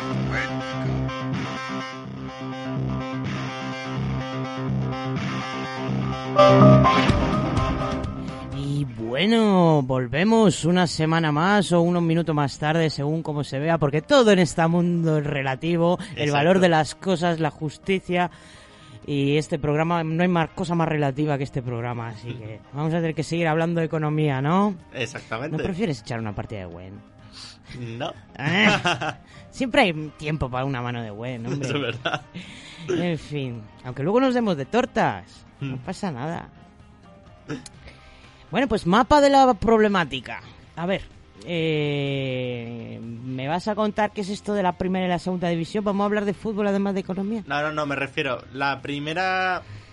eh, digamos, la primera fractura que hay dentro de lo que es el mundo económico actualmente. Actualmente, Exacto. como si no hubiera habido fracturas hasta ahora. Sí, sí, o sea, las ha habido siempre. Pero yo voy primero hacia la primera fractura, que es una fractura metodológica. Ajá. Y luego, Eh, bueno, la la de llevarle la contraria a la señora Adam Smith. No, esa es la segunda fractura. ¿Esa es la segunda? La segunda es intervencionismo versus liberalismo, que todo el mundo la conocemos. Sí, la hemos visto la semana pasada o hace cinco minutos. Pero la primera fractura es algo más dentro de lo que es el mundo de la investigación, que es una que podemos Ah, bueno, retrotraer a partimos de, la, Descartes. partimos de la idea de que esto es una ciencia, lo de la economía y tal. Es una ciencia. Precisamente ahí viene la fractura, porque están economistas que no se consideran a sí mismos científicos y que por tanto dicen que usar matemáticas en esto es una gilipollez. Ellos Eh, se consideran a sí mismos tanto- sociólogos. Vamos a ver, el que use matemática no te convierte algo en ciencia. O sea, las matemáticas no te transforman Sí. milagrosamente algo en ciencia. Sí, pero la cosa es que si usas matemáticas tú estás esperando un resultado empírico, Claro. ¿vale?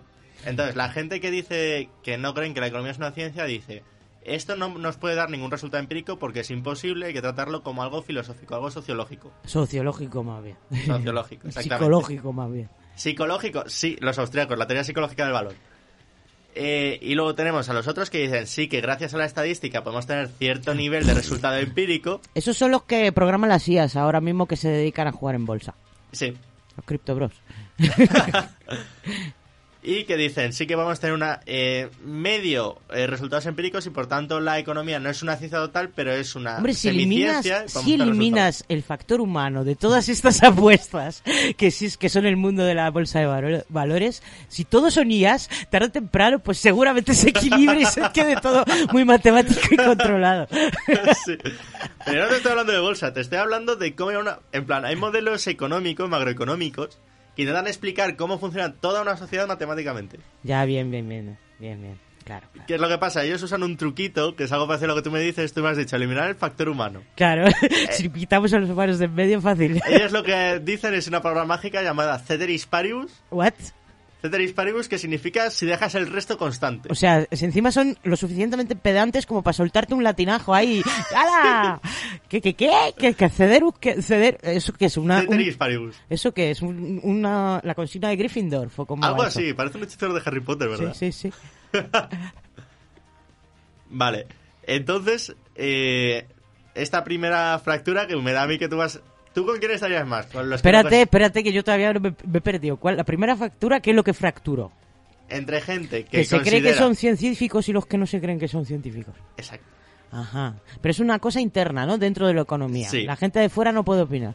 No también puedo A opinar. mí me parecen que son todos unos, unos mangantes y unos... unas paparruchas que me sueltan aquí los Pero una pregunta, tú si tuvieras que elegir entre una de esas dos perspectivas, ¿tú qué crees? Eh, yo creo que son unos mangantes. Vale, pero imagínate que tienes que elegir entre que o son científicos o son sociólogos. ¿Tú cuál estarías más de acuerdo? Sociólogos. Vale. ¿Cuál- ¿Qué escuela crees que es la...? Solo existe una escuela de economía ahora mismo que es a favor de la, de la sociología. ¿Cuál crees que es? Mm, ¿El marxismo? No. De hecho, los marxistas son lo más empirista que existe. Fíjate, que- pero vamos a ver qué tiene de malo lo de, lo de- o sea, la sociología también, hay, hay, hay corrientes dentro de ella que dicen que es una ciencia y esas cosas. mira, no lo sé. ¿No lo sabías? No. Es que la, la- la sociología también podría ser analizada, podría aplicarse en el método científico. De hecho, se usa. Claro. O sea, es que este es el debate. ¿Se puede usar el método científico hablando de sociedades o no se puede? Imagino que el debate que hay en sociología es muy parecido al que hay en economía. Sí, en cuanto a experimentación. Exacto. O sea, se puede Pero los economistas no deberían experimentar con los humanos, ¿eh? ¿Eh? No, pero es que ya se ha hecho. Eh, Ya, lo pero es que se sigue haciendo. Hay un ejemplo de Israel que lo hicieron, en plan, cogieron a unos... a gente, a judíos etíopes Ajá. y les empezaron a asignar de manera random cosas para hacer experimentos económicos con ello. ¿Qué cosas les asignaban? En plan, les asignaban de manera random una escuela, por ejemplo. ¿Vale? Entonces, de esa manera medían el grado de efectividad de las escuelas en cuanto a que ellos consideran trabajo posteriormente. Bueno, pero esto es lo mismo que cuando te meten aquí en un... te- tienes que escoger instituto y por los puntos que te... No, porque en este caso tú si vives en este pueblo es porque tienes una renta determinada. Ah, ¿Sabes? Esa es la diferencia. Pero esta gente vive en colonias. Ahí todo el mundo tiene la misma renta. Claro, esa, esa era la cosa. O sea, aquí estaban testando el sistema educativo. Como todo el mundo tenía la misma renta y era totalmente random, su Ya. contexto sociológico, se podía testar la efectividad. ¿Y por qué solamente con los etíopes? Es que racistas, ¿no? Estos judíos. Sí. Bueno, vamos a callar, sí. qué raro. En bueno, fin. pero volviendo a lo que es esta fractura.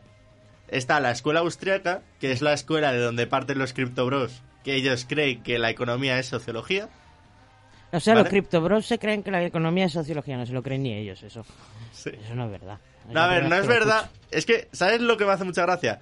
Lo, esta gente se basa mucho en Hayek y en el anarcocapitalismo. Y todo esto nace de la escuela Has austriaca. dicho la palabra que te dije que no dijeras porque me da sarpullidos. Anarcocapitalismo. Me cago en... Me follo a vuestras madres, que lo sepáis.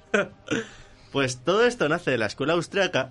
Y la escuela austriaca es la última escuela de economía que cree que la economía es una sociología.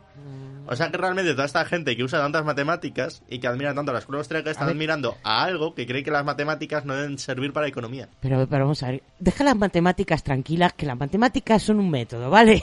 Vale. que no no- no- o sea, el usar matemática no te convierte en científico. No, pero si usas matemáticas es que crees que puedes tener un resultado empírico. Esa es la cosa. O sea, eh, los austriacos no necesitan usar mates. A menos que estés usando matemáticas cuánticas. Pero esa es la, la primera gran división. Eh, luego el resto de escuelas de economía han seguido el lado de considerarse a sí mismas, no te diría que son a sí mismas científicas, pero sí que creen que pueden llegar a resultados empíricos. Gracias a la estadística. Hay cosas que se pueden calcular, efectivamente. Mm. Pero está claro que tienes que tener un montón de factores en cuenta y, por supuesto, el, el factor cambio. O sea, la- la- el factor Sí. evolución.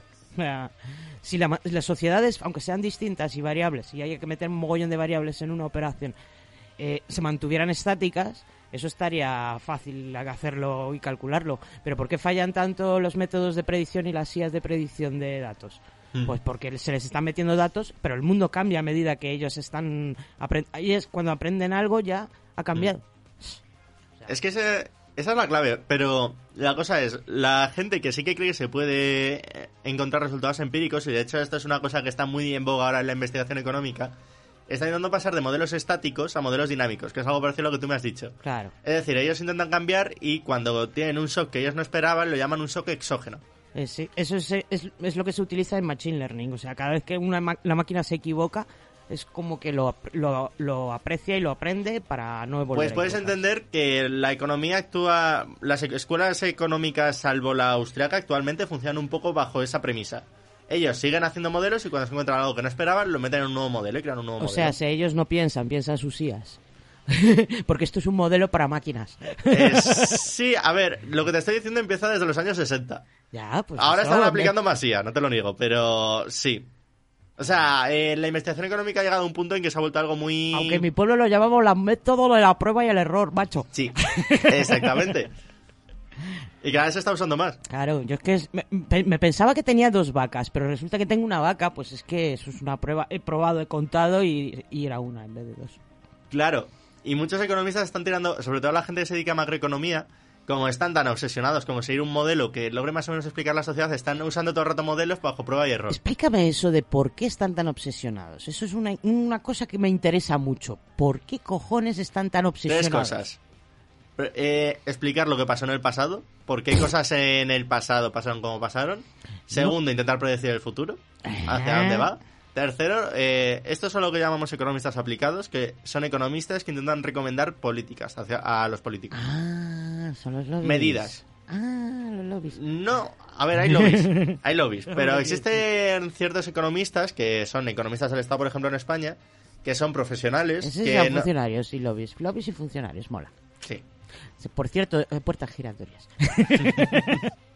No, pero también hay mucho investigador, o sea, es gente que realmente quiere entender eh, cómo Sí, funciona yo, la sociedad y quiere yo ver cómo quiero entenderlo y tú también quieres entenderlo, pero ¿cuál es tu motivo ulterior? Tú, el tuyo de gobernar el mundo, eso ya lo sé. tú por lo menos vas de cara, pero pero esta gente que están tan obsesionados y que realmente se dedican a esto 24/7, Eh, mira, yo he conocido a varios de ellos, te voy a decir, hay dos tipos de personas. Ajá. Están las personas que, que están ahí porque se creen guays y buscan el poder. Están las personas que realmente buscan el conocimiento y lo hacen porque tienen una visión un tanto infantil o... o- el conocimiento también se puede buscar para cosas no inocentes, como por ejemplo saber a dónde invertir para ganar más dinero. Eso es lo que te digo de la gente que va más por el poder. Pero hay otro tipo de gente que son gente como más inocente que realmente lo que quieren es mejorar la sociedad. No sé. O sea, le sale el corazón, tú se lo notas cuando hablas con una de esas personas. Ujú. Y luego también están los que dicen, no, es que yo voy a invertir en esto, me voy a hacer millonario, voy a invertir en Bitcoin. Sí, Ujú. también existe y mucho. Vale. Sí, bueno, idiotas hay para todo. Sobre todo en economía. No está, no está, eh, yo cuando me metí en economía, yo me pensaba que iban a ser todos tipo luego de Wall Street. Hay mucha variedad. Me Ajá. sorprendí. Hay mucho bicho raro, ¿no? sí. De hecho, conocí, bueno, y es- amigo mío, un chaval que se metió ahí para intentar hacer un comunismo sostenible. Comunismo sostenible. No, no Hace poco vi un documental en Netflix que se llama Salvemos el capitalismo. ¿Lo has visto? Ah, pues no. Pues es una cosa muy muy interesante, un poco partidista, pero ah, bastante interesante. Es un exministro de Obama, creo que es. Que No será Larry no sé qué. No me acuerdo el nombre, pero puede ser que sea un Larry, sí. Que es el narrador, por así decirlo, y te va contando como, como si fuera el señor Revilla. O sea, es un, es un Revilla americano. Sí, ¿Sabes? seguro que es Larry Page. Sí, va a ser, va a ser. Uno así bajito, pequeñito, simpático. Es que no, nunca le he puesto cara. Sí, Bueno. solo he oído hablar de. Pues mira- mírate el documental este. Eh, es- este hombre habla de, de, de que, de- pues eso, que la economía está de libre mercado absoluto, que tiene, que tiene más, es más de cartón piedra que de otra cosa, y que la cantidad de poder que acumulan lo- los lobbies eh, y, y las- los, esto, los grupos de presión en Estados Unidos es brutal. Es que este es el problema de la economía financiera que tenemos, que no es una economía... O sea, eh, ahora mismo Occidente está exactamente igual en el mismo punto que el Imperio Español en el siglo XVI. En España, como he explicado antes, se dio que todo se invertía hacia una cosa que no era real, que era el oro de América, pero que oro realmente no tenía una utilidad. Bueno, podría ser peor, podría invertir en bulbos de tulipán. También pasa en Holanda, por eso se le llama la enfermedad del holandés. Eh, y o en NTFs. Es que eso es lo que está pasando ahora. Ahora se está invirtiendo en cosas abstractas en la bolsa que nadie sabe qué coño hay y solo se invierte porque han subido o bajado. Lo mejor es Bitcoin. O sea, el mejor Eh. ejemplo es eso. Vamos a ver, Bitcoin, Bitcoin.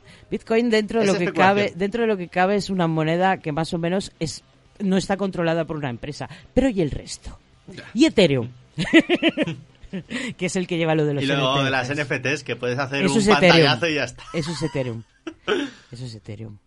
Y, y, y hay chorrocientas mil. Si cada, cada empresa tecnológica se está sacando la suya, y cada país se está sacando el suyo, y cada banco se está sacando Pero el es que es todo especulación, lo están sacando para especular. Es que es estamos en una economía financiera, estamos en una economía de bolsa. Estamos en un esquema Ponzi, tío.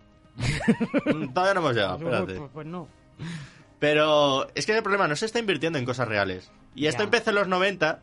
Aquí yo me posiciono, yo soy de un tipo más intervencionista porque el libre mercado ya lo expuso Marshall en su momento, que es el tío este que matematizó toda la economía.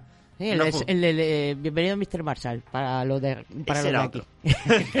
no, no es el mismo. No. Otro Marshall, vale. Otro Marshall. eh, lo dijo primero Marshall y luego lo desarrolló mucho más Keynes. Ajá. La, la economía, el libre mercado a veces falla.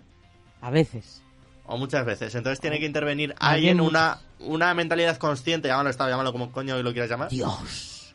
Tiene que intervenir alguien para solucionar esos fallos. Otra cosa que es que el que intervenga no tenga sus propios intereses y lo lía aún más. Pero yo creo que eventualmente podremos evitar eso. Mm. Pero lo que está claro es que si dejamos las cosas que vayan por su camino como libres, terminas con economías fina... terminas llegando a la Gran Depresión. A ver, ¿por qué, ¿a qué se debe, crees que se debe esto? ¿Y por qué digo yo que depende mucho de la sociología y la psicología más que nada? Porque el ser humano eh, tiene una serie de características pues que, que forman parte de su naturaleza. Por mucho que nos guste darnos aquí de puros, limpios y, y religiosos y tal, somos promiscuos, somos polígamos, somos eh, greedy, me está saliendo en inglés. ¿Cómo era la palabra? Avaricioso. Avariciosos, somos envidiosos, somos celosos. Todas esas cosas hay que tenerlas en cuenta a la hora de crear un modelo económico. Mm. De hecho, que- cada vez se está teniendo más en cuenta. Por ejemplo, se le ha llamado todo eso que tú me has dicho de una manera muy cursi. Problema del free rider. Eh, ¿Qué mierda es eso? O sea, ¿qué, qué, qué chorrada es esa del freerider? El problema del free rider significa cuando tú tienes unas normas, pero llega un tío y, la- y te las incumple. Un tío O un grupo, lo que todo sea. el que pueda. O sea, la norma esta es que está dentro de nuestra naturaleza y en el momento en que nadie mire, es el momento en que las incumplimos. Todos. Estoy de acuerdo. Aquí España, por ejemplo, es la- el país de los chanchullos. Aquí el que pueda, el que pueda sacarse algún chanchullo, evitarse el IVA, ahorrarse el, el- oye, pues no me hagas factura, oye. y luego decimos de los políticos, pero si es que son un reflejo. Pero yo también creo que hay gente que sí que se guía mucho por valores morales y no lo... Sí, pero ya te digo que son la minoría. La mayoría, si Sí, no les miran, lo hacen. Mm. Está claro. Y... Eh, ¿Por dónde íbamos? Que se... No, nos es hemos que- desviado. No, no nos hemos desviado. Justamente por eso, cuando me preguntabas antes, ¿tú qué crees? ¿Que son más empíricos esto de la economía o es más psicológico? O- bueno, sociológico lo has dicho tú. Sociológico o psicológico, como lo quieras Eh, son dos caras de la misma moneda, tanto psicológico, porque si lo enfocas desde el punto de vista del individuo, el individuo tiene fallas, el individuo no es ni Eso puro ni austríacos. Y por otro lado, el individuo no es, no es individuo, no vive solo, vive en sociedad, por lo tanto es influenciable. Tanto sociología como psicología cuentan aquí. Es que estás diciendo exactamente palabra por palabra lo que dice Hayek. Fíjate, y no he leído a Hayek. Pero. ¿sabes quién es Hayek? No tengo ni pajolera idea de quién es Hayek. Eh, que comenzó esto del anarcocapitalismo. Ah, vale, pues peor para él. Porque le- mira que es- escoger un nombre tan estúpido.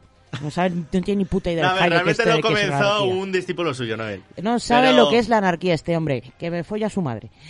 Pero, o sea, tú estás diciendo eh, palabra por palabra los argumentos de la escuela austriaca que son los ultraliberales. Los que creen que la perspectiva de los austriacos es el ser humano tiene fallas Ajá. y al final eh, la gente, esto es lo que diría Adam Smith, la gente al final buscando su propio interés entre todas termina buscando el bien común sin que se den cuenta. Eso, eso, es, eso es otra, otra tontería como la copa de un pino. O Ya, sea, ya, estoy de acuerdo. O sea, ahí, no- ahí discrepo con el señor Hayek o como se diga.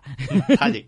Hayek. O sea, eh, no. eh, el ser humano no, no, no, por su propio interés, no acabará buscando el- lo mejor para los demás. O sea, no, no.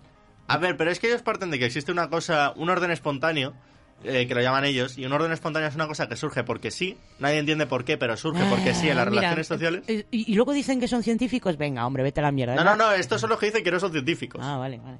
Porque esto de que su- surjan cosas porque sí. No, no, los órdenes espontáneos en la otra rama de la economía, los empiristas lo odian mucho. No, no, es que lo de lo- claro que lo odian porque se da, pero pero esto de que sea espontáneo no, responde a una serie de impulsos que están dentro de la sociedad, dentro de- del ser humano, no, no de espontáneo no tiene nada.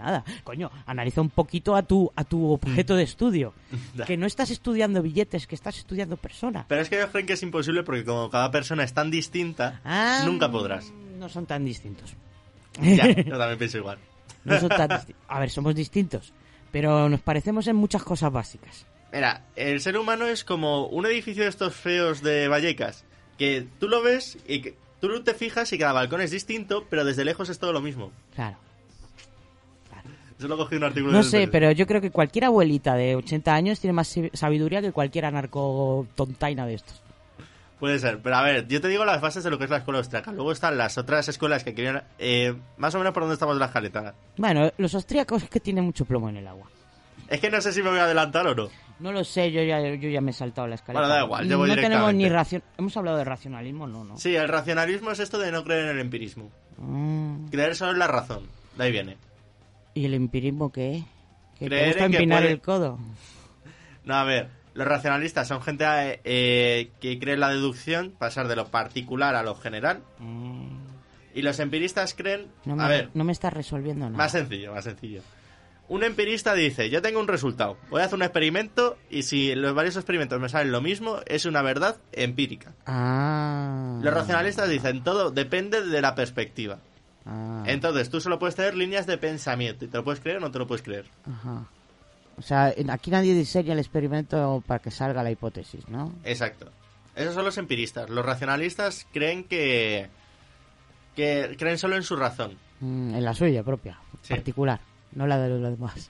Eh, a ver, creen en la lógica y en el debate, pero no creen en que se pueda llegar a una resolución a través de un resultado que digas, coño, esto todo el mundo tiene que estar de acuerdo, no es subjetivo, yo es creo, objetivo. Yo creo que no entiendo la diferencia.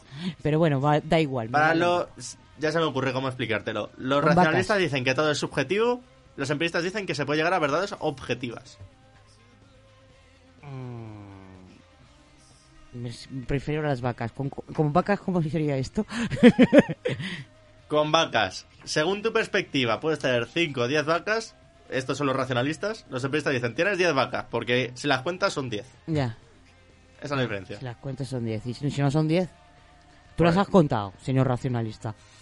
o empirista, como se diga. Y, si, No. y lo más importante, ¿están las vacas vivas o muertas? Eso a nadie le importa. Que no he abierto la caja. Digo, el establo. en fin. Ay, si es que... Esta gente yo creo que fuma mucho, muchas cosas raras. Filosofía. Ya. En los campos de filosofía si vas allí siempre hay un olor gracioso. El Y- San Canuto. el caso. Eh, por- eh, vale. Esta es la primera fractura. ¿Cuál? La de las que pensaban que eran los sociólogos. y La las que no entendemos. Venga, va, otra. Vale. La siguiente es la que todo el mundo entiende, que es liberalismo versus intervencionismo. Menos, menos los liberalistas que no se acaban de entender entre ellos. No, porque es que es muy gracioso porque los austriacos son liberales, pero se están a hostias con los neoliberales, porque los neoliberales creen que los resultados empíricos apoyan sus teorías, mientras que los austriacos dicen que no puede tener resultados empíricos porque no se puede tener resultados empíricos. Entonces, ¿eso es lo mismo los unos los otros? Discuten en el método, no en el resultado. Mm, no sé. No sé qué decirles. Porque que me folla a sus madres.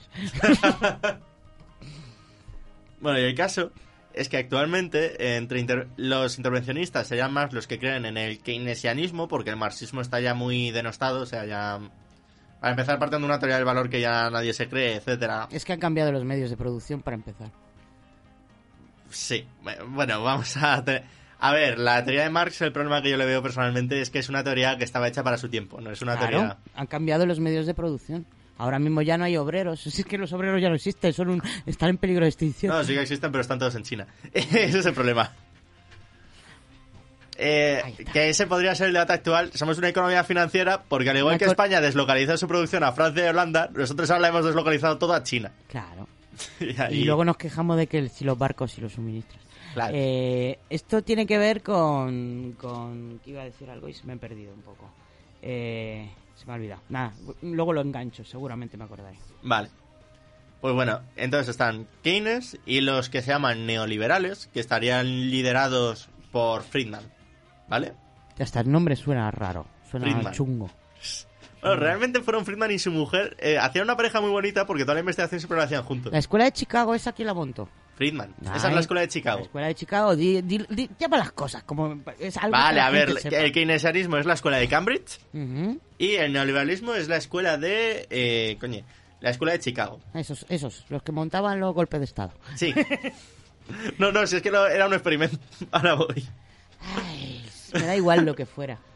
Eh, entonces, vamos, eh, ahora hay que entender el contexto histórico. Gran Depresión. Tenemos a los clásicos, ¿vale? ¿Qué son? Los clásicos, eh, tenemos ya a Marshall, y Marshall eh, ya empezaba a decir que había fallos de mercado, pero la teoría general que estaban de acuerdo todos los economistas es que el libre mercado era siempre mejor que el de intervencionismo. Entonces tenemos que, bueno, eh, entonces en aquel momento lo que teníamos es que la mayoría de economías, salvo los marxistas que, han ido siempre por su lado, creían que el libre mercado era lo mejor. Llega la Gran Depresión. Se intenta hacer libre mercado. Se ve que no funciona. ¿Por qué se provocó la Gran Depresión? ¿Cuál fue la causa? Si, si no has entendido el racionalismo y empirismo, entender la Gran Depresión. No, no, no quiero entender la Gran Depresión, pero ¿qué- ¿cuál es la excusa que se pone así, en plan... La excusa es esta. Hubo Primera Guerra Mundial. El sistema monetario funcionaba bajo el patrón oro. ¿Vale? Voy a intentar explicarlo Pues sencillamente. la Primera Guerra Mundial en Estados Unidos no, no estuvo ni, vamos, no metió No ni... estuvo, pero el problema es lo que vino después. Después de la Primera Guerra Mundial... Vale, voy a poner el contexto. Antes existía un sistema monetario llamado patrón oro, que no me voy a poner a explicarlo porque es una Sí, locura. que, que, que podías cambiar tu dinero, tu, di- tu dinero en, en papel era equivalente a su cantidad en oro y te Sí. aseguraba el banco de, bueno, la- el- el- no sé Banco qué federal, Central o lo que fuera. Sí, el la empresa esa privada que tienen en Estados Unidos para La imprimir billetes, esa te, te decía que si tú traías tu billete ellos te daban pues, su equivalente en oro. Vale. Ese era el sistema del patrón oro. Era el sistema del mentiroso de oro, sí. O lo que fuera, da igual. Y existía eh, una serie de flujos de oro entre los países. Claro. Antes de la Primera Guerra Mundial. Llega la Primera Guerra Mundial y esos flujos de oro se van a la mierda. Mm, O sea que alguien los guarda y los esconde. No, es mucho más complejo. O sea, es como que el oro se, Se fue masivamente de algunos países a otros. Claro, alguien los guarda y los esconde. Vamos a ponerlo así. Es lo mismo. Vale, llega el final de la Primera Guerra Mundial y se intenta reconstruir el mundo. Y se intenta reconstruir el patrón oro exactamente igual que estaba antes de la Primera. Ajá. Vale, el problema, el mundo había cambiado brutalmente después de la Primera Guerra Mundial y ya no era lo mismo. Ajá. Entonces empieza a haber un flujo por una serie de cosas que son un tanto complejas de explicar y ni yo mismo sé cómo explicarlas, o sea, las entiendo muy bien. Existe un flujo masivo de oro que va hacia Francia y Estados Unidos. Ajá. Vale. ¿Y por qué va hacia allí? ¿De dónde? De Alemania, etc. A ver, la... Ah, espolio. algo así, era como que Estados Unidos, eh, debido al nuevo sistema financiero, el capital en Alemania era muy barato. Entonces los americanos empezaron a invertir masivamente allí y se empezaron a llevar todo el oro debido a esa inversión. Entonces hubo un desequilibrio mundial del oro. Es que te quieren acapararlo todo. Algo así, sí. Eh, Es que todo se basa en lo mismo, a que el ser humano es avaricioso. Pero no los alemanes. No, los alemanes también son avariciosos. ¿Qué coño? Los, Sí. mm, vamos, tienen la familia de banqueros más vieja del mundo. Los Rothschild. Los Rothschild. No empecemos con teoría de la conspiración. No, no, Eh. no es una teoría, existe. Está No, no, ahí sí, la sí, familia esa. Pero vamos, ya son unos pringados. Eh, Es lo que quieren que creas. el caso. Después de... eh, empieza a haber esta mega acumulación de oro en Estados Unidos y en Francia. Hmm. Y eh, llega en 1929 y lo que se descubre es que esta acumulación de oro había provocado una burbuja bursátil. ¿Vale? Ya. Entonces, se produce la burbuja bursátil y explota en el martes negro de 1929, el jueves negro, no Cuando recuerdo. alguien descubre que cuando va, va a la empresa esa y les dicen, oye, que no hay oro. tan, tan, tan. Chan, chan, chan. Pues más o menos fue algo así. Es que fue algo así. Sí. que eso eran ladrillos pintados. Vale, entonces explota la burbuja bursátil y debido a que los flujos financieros están tan caóticos, produce un efecto arrastre en todo el mundo que produce una crisis mundial. Problema. Perspectiva clásica. No hay que intervenir en las crisis. Porque el Estado siempre la caga al intervenir. Pero si es esto, esta crisis se, se creó sin la intervención del Estado. Ya. Ya. ¿Qué me estás contando? O sea, qué hipócritas.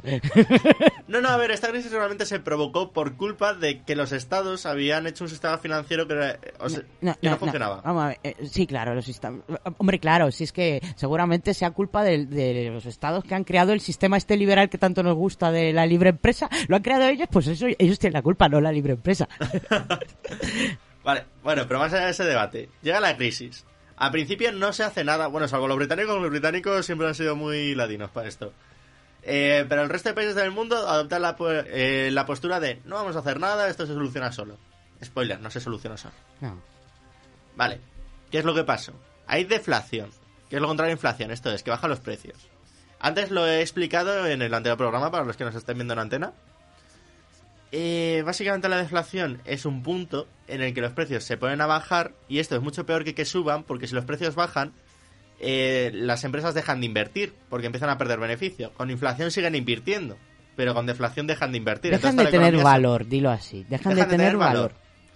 Y se va todo a la mierda. Es como cuando tú te compras un piso en plena burbuja de 100 millones y resulta que ah, se explota la burbuja y tu piso de 100 millones que tienes que seguir pagando, porque las empresas también están Mm. hipotecadas, eh, que tienes que seguir pagando, resulta que ahora vale 50. Lo has explicado perfectamente. Por eso la deflación es más peligrosa que la inflación. lo iba a explicar con vacas, pero yo creo que no ha hecho falta. sí, sí, sí. Entonces, existe un, pro- eh, un periodo deflacionario y empieza a, a matar toda la economía de todos los países del mundo. Y es en este contexto donde llega el discípulo de Marshall Keynes, y que estaba en Cambridge, y dice, es que a veces el Estado tiene que intervenir porque a veces eh, los problemas económicos no se solucionan solos. Es que a veces el detonante del problema económico es la burbuja en sí. O sea, si, si alguien hubiera dicho a esa burbuja hay que frenarla y hubiera puesto control a los precios, eso no habría subido. Y en el momento en el que sube nadie se queja. O sea, en el Mm. momento de, de, de inflación de las burbujas nadie se queja porque todo el mundo está ganando dinero. Ahí libre mercado, libre mercado.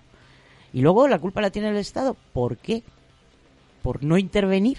Es que esto también es lo que está pasando ahora un poco, porque ahora lo que tenemos es inflación que no se puede echarle la culpa al Estado, y de hecho el Estado medio la está intentando ahora eh, solucionar, y se le está echando toda la culpa, y si algún día estalla otra burbuja financiera, se le va a volver a echar la mierda al Estado cuando no ha sido así. No, es que no, la, la culpa la tiene el libre mercado. La tiene que la gente... O sea, La tiene que la gente es avariciosa. y que no se puede ordenar sola. O sea, no es como dicen los austriacos de que tú si, eh, si la gente empieza a hacer cada uno lo que quiere, se alcanza un orden espontáneo, mágico, que lo soluciona todo. A ver, yo me puse a plantearme qué es lo que harían los señores más ricos del mundo en plena pandemia en caso de que esta pandemia se desbocase.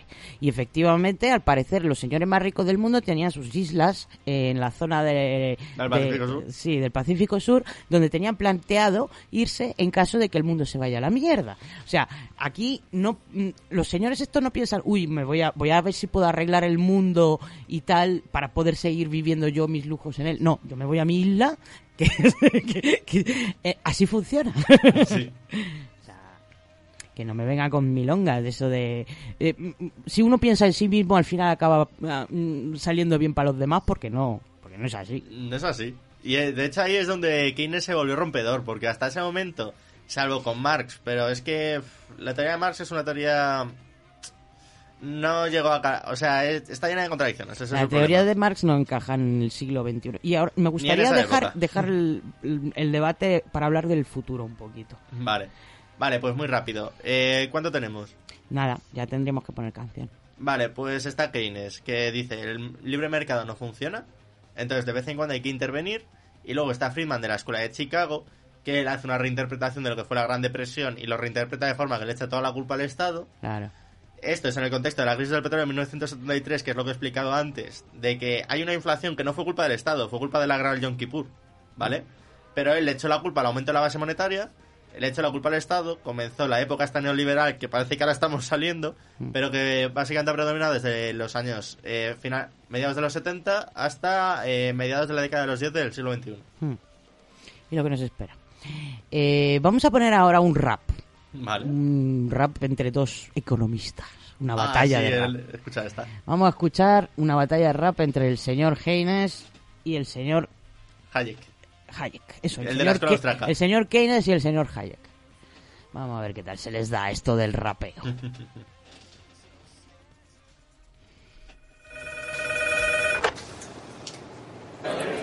Freddie. Keynes. Hey, listen, party at the Fed. Already? 20 minutes. Lobby.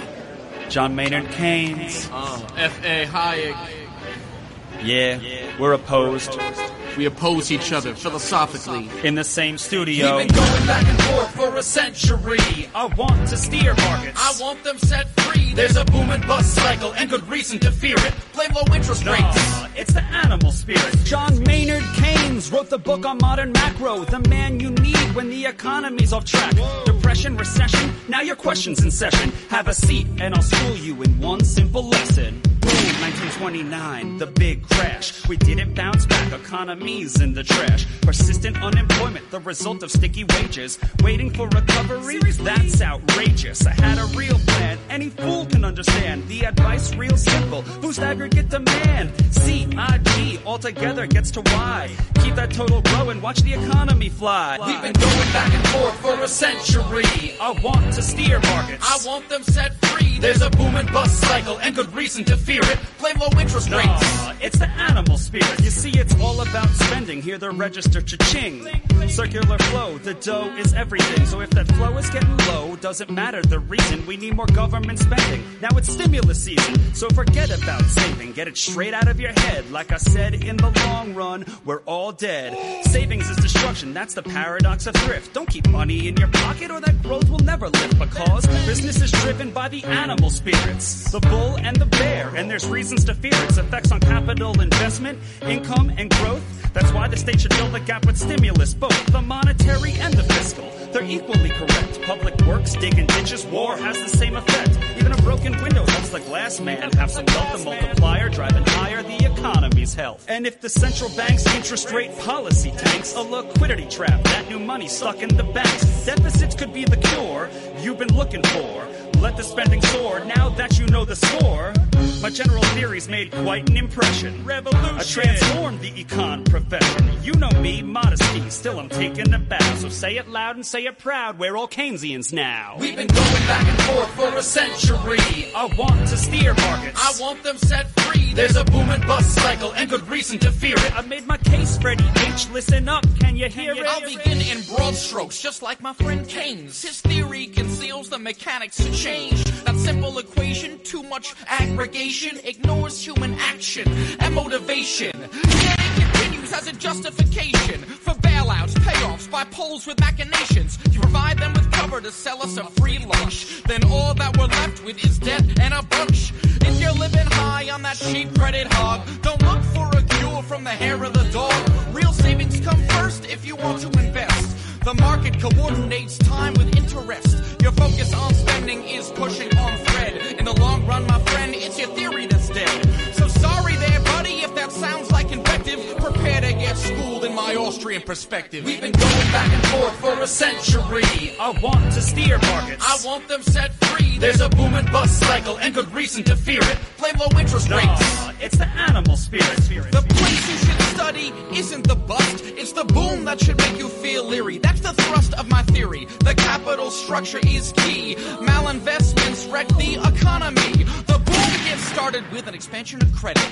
The Fed sets rates low. Are you starting to get it? That new money is confused for real loanable funds. But it's just inflation that's driving the ones who invest in new projects like housing construction. The boom plants the seeds for its future destruction.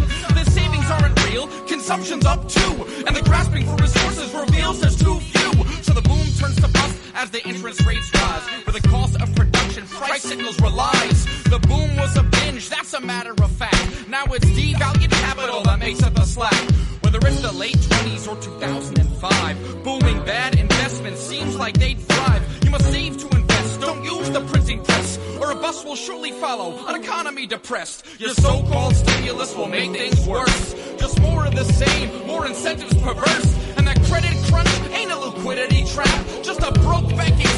I'm done, that's a wrap. We've been going back and forth for a century. I want to steer markets. I want them set free. There's a boom and bust cycle and good reason to fear it. Blame low interest rates. Nah, it's the animal spirit.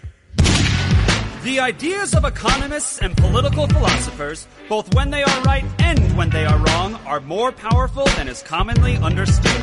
Indeed, the world is ruled by little else.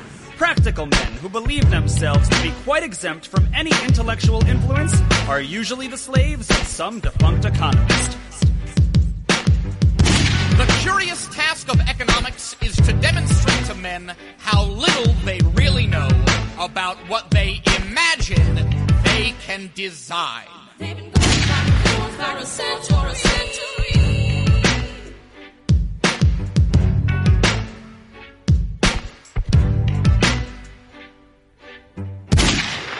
...107.5...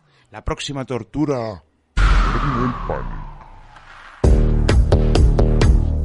Y llegamos al debate. Perfecto. No vamos a debatir estas dos cosas que me has puesto aquí porque la verdad es que no, no. O sea, no. O sea, ¿puedo votar que no a los empiristas y a los racionalistas y mandarlos todos a tomar por culo? Ahí no hay debate. Vale. Ahí no hay debate. Me dice, ¿qué es mejor, racionalista o empirista? No sé, yo anarcofascista de tendencia maoísta. yo qué sé. ¿Qué quieres que te diga? Que, que mm, paso. Vale. que es que no sabría elegir, la verdad. No, ya en serio.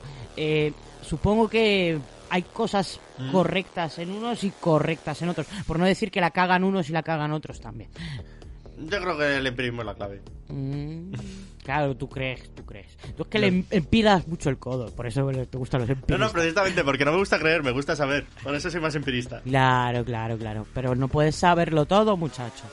El ser humano Puedo es saber parte de todo gracias a la experimentación y al hecho objetivo, a los Mm, fenómenos. Más que nada, más que nada tendrías que ponerte a trabajar con sociólogos y psicólogos si quieres realmente saber acercarte. Ya no te digo acertar, pero acercarte sí.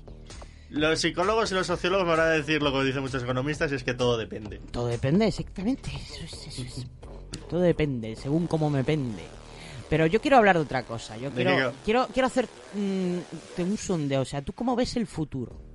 Vale. Porque se acerca una cosa que es la automatización.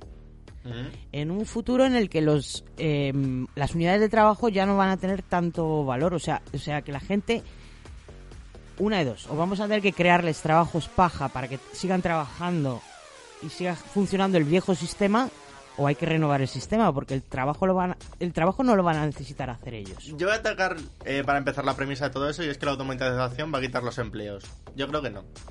Yo creo que eso es básicamente eh, la típica mierda futurista, distópica de Silicon Valley, de directivos que creen que lo saben todo. No, yo creo que sí que va, a- va a haber muchos empleos que desaparezcan y otros que se cada- creen. siempre en cada revolución industrial han dicho, las máquinas van a quitarnos el trabajo y vamos a acabar todos en el paro. Pasó con la primera, Y pasó con la segunda. y efectivamente hubo mucha gente que se quedó en el paro. Pero luego la gente siguió trabajando. O sea, lo que La pasó gente fue... se, se cambió de profesión. Exacto. O sea, a mí lo que va a pasar, y, y nada me dice que va a ser distinta en esta revolución industrial, a principio se van a perder muchos trabajos, va a haber mucha gente en paro, va a haber mucho malestar social, pero los trabajos se transformarán y la gente volverá a trabajar. No Vale, nos vamos, vamos a, a, coger el campo, ¿vale? Que el campo es algo que lleva desde muchos siglos atrás. Antiguamente hacía falta mucha gente para trabajar en el campo. ¿Mm? Con esta transformación, el trabajo en el campo sigue existiendo, alguien lo está haciendo, pero gracias a las máquinas de la revolución industrial, de las tractores, inserte máquina quien quiera aquí, ¿Mm? eh, el mismo, eh, o sea, lo que antes hacían 100 campesinos, ahora lo hace un señor, el señor Pepe, y se tira medio, medio día durmiendo bajo el olivo. claro, pasa con el tractor y luego se fuma un piti ahí y ya está. Sí. O sea, sí, habrá una gran parte del trabajo que sí que harán las máquinas y que no haremos nosotros. Y se va a relocalizar ese trabajo en otras actividades que aún no podemos imaginar. ¿Y por qué no podemos tocarnos el higo? O sea, Porque sí. el ser humano no funciona así. Mm, No podemos estar tocándonos el higo. ¿Tú has intentado alguna vez no hacer nada A ver, durante a ver, mucho tiempo? tiempo, momento. Yo no he dicho eso. He dicho tocándonos el higo en el punto, desde el punto de vista de ganarme la vida. O sea, ganar, trabajar para vivir. Es que la gente le... O sea, la gente necesita hacer algo. Porque si no se aburre sí, y sí, se completamente deprime. de acuerdo. Pero que no sea, que ese algo no lo hagan para, para ganarse el sueldo. Ya, pero ahí tienes que meter, o sea, esa gente entonces necesita unos recursos, alguien les tiene que dar unos recursos. Claro. Entonces entras en el debate de la renta universal. Claro. Vale, Va- va- vamos bien, vamos bien. vale, A ver si consigo llegar al punto de la desaparición del dinero. es imposible. Pero bueno, Eh. La renta universal tiene una cosa, porque además yo hice los cálculos, creo, para un trabajo o algo así. Eh, para empezar, pagarle solo 200 euros a todos los españoles, que 200 euros es una mierda. Esto es- estamos hablando de un futuro muy lejano, ¿vale? Y ya te digo yo que eh, quiero que me lo analices desde el punto de vista psicológico, ¿vale? O sea, eh, es que es absurdo lo de los 200 euros. ¿Por qué, ¿Por qué 200 euros y no 300? ¿Y por qué Te lo, eh, lo puse como un ejemplo de algo que realmente no vale para vivir en España y aún así el coste es más del 50% del PIB. Si lo elevamos a 1000, por ejemplo, Correcto, pero ¿dónde, dó- dónde, se, ¿dónde está el dinero que se ahorran las empresas en sueldos en toda esa cifra? en lo que se tienen que gastar en máquinas. O sea, ¿tú te crees que realmente el, el tener ahí una máquina haciendo lo mismo que un humano cuesta lo mismo que el sueldo de un humano? A ver, ¿por qué te Depende crees de la máquina, del sector. Ya te digo yo que no. ya te digo yo que no. O sea, sale muy, muy a cuenta automatizar. Si no, no sería un peligro para el futuro. Si no, no, no estarían automatizando todas las empresas. Pero están auto- A ver, si esto fuera así y estuviera un peligro real de automatización... No, yo te digo de aquí a 100 años, ¿eh? No te estoy hablando de cifras pequeñas, no te estoy hablando de pasado mañana. Vale. A ver, yo te lo digo porque ahora mismo en Estados Unidos y Reino Unido, por ejemplo, tienen el problema contrario. Es que no encuentran suficiente gente para trabajar. Vale, eso es una, una cosa concreta que está ocurriendo, pues como la crisis de suministros. Es una cosa Mm. concreta que dentro de dos años se les va a ir la tontería a, esta- a estos emprendedores a la mierda. Porque se piensan que van a emprender y van a hacer su propio negocio, les va a salir como el culo y les estarán engañando. No, algún- pero esta gente que... No, lo que está pasando ahora no es tanto gente que se está yendo a emprender. Habrá una parte, no lo niego. Pero lo que está pasando es que... eh, la problemática de por la que los sindicatos hayan perdido poder... Aquí, bueno, aquí voy a decir una opinión personal, pero yo creo que es lo que nos estamos empezando a dar cuenta. A ver, si no hay sindicatos en Estados Unidos prácticamente. No, pero antes, a ver... A ver antes, te antes, de, antes que se llevara las fábricas a China, sí, había. Ahí está. En plan, eh, que a partir de cuándo es cuando los sindicatos empiezan a perder poder, cuando los salarios empiezan a estancarse, las condiciones laborales empiezan a empeorar y no a mejorar, 90, etcétera. Los 90, más o Vale, que es cuando empieza la deslocalización a China. O sea, la cosa nunca fue las máquinas, la cosa fue nos convertimos en una economía financiera, trabajo no había suficiente en Europa, entonces lo deslocalizamos todo a China y pasamos a un No, punto. No, no, siempre ha habido trabajo, fuerza de trabajo en Europa. Lo que pasa es que no querían pagarle los sueldos que querían, que querían los europeos. Perdona, Exactamente. perdona. Exactamente, es que esa es la cuestión. Claro. El quid de la cuestión, si las empresas solo dependen de Europa, tienen al final que pasar por el aro y coger las condiciones que dicen Pues los eso es una de Europa. primera. Es igual que se produjo la localiz- deslocalización, se producirá la automatización. Y se está produciendo en muchos sectores.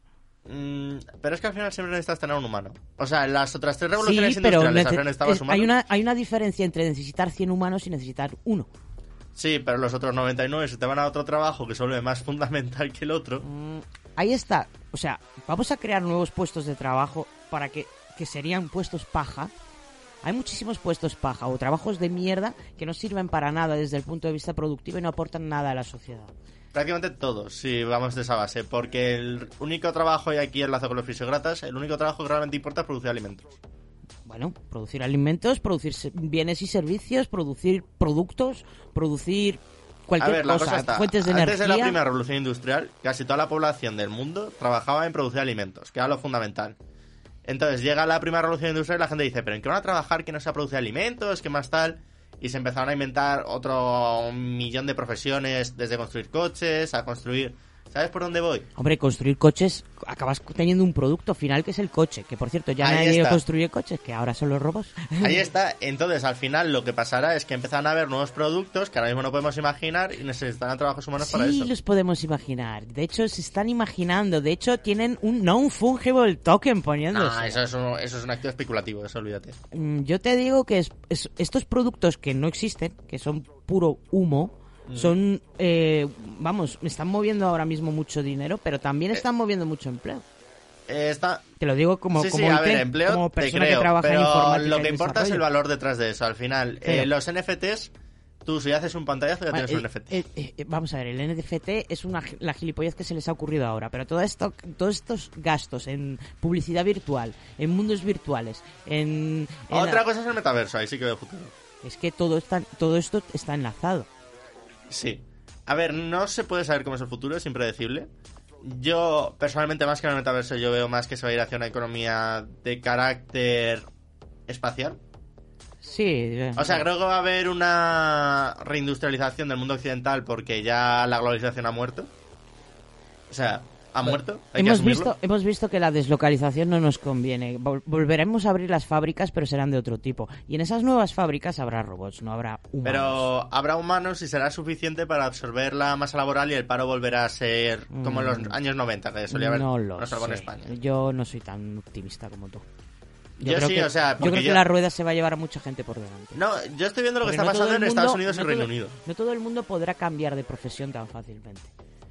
No, Tienes, a tienes- para empezar, tienes problemas de formación. a la población. Tienes que mm, formar muchísimos, muchísimos técnicos en nuevas tecnologías para que puedan trabajar Mm. en esas nuevas fábricas. Hay muchísimos, eh, mucho, mucho un, un- gran porcentaje de la población no se va a poder adaptar. A ver, no lo sabemos. En teoría. ¿Cómo que no lo sabemos? Vete a Detroit y dime cuántos de esos se han adaptado. Pero en Tenemos- ese caso había una competitividad. Eh, No, en ese caso, todos esos trabajadores de las fábricas de motor no siguen en la calle, están mendigando. O sea, no. mm, La historia nos ha demostrado que no, que no es tan fácil colocar a la gente. A ver, sí que puede pasar, y es cierto que ese es un problema, y aquí es donde tienen que entrar las autoridades que tienen que formar. Podemos vivir una fase en la que, como pasó en la primera revolución industrial, que aquí están los. No me acuerdo cómo se llamaban, pero eran estos que reventaban máquinas. Eh, después de la primera revolución industrial, como pasó la segunda, como pasó la tercera, pero esto más suave. En la primera pasó que mucha gente no se supo adaptar, se quedó en paro y cogió tanto odio a las máquinas que se dedicaron a poner bombas a máquinas. Bueno, pero esto, esto son cosas puntuales que no solucionan ni... No, no, no, pero no te hablo ya tanto del movimiento, sino de que hubo un periodo histórico en el que había mucha gente que se quedó en la ruina más absoluta porque no se supo adaptar. Correcto. Entonces, ¿qué es lo que puede pasar? Puede que entremos en una fase en la que tengamos un porcentaje de la población que no sabe adaptar, se quede en la ruina, y 20 años más tarde, cuando esa generación ya más o menos haya Cuando lo que haya sea, muerto, haya esa muerto de- generación. No, hombre, no tendremos ese problema. Exacto. Pero yo quiero creer que, a ver, las autoridades se invertirán en, informa- en formación, etcétera, es lo que yo espero y lo que habría que hacer.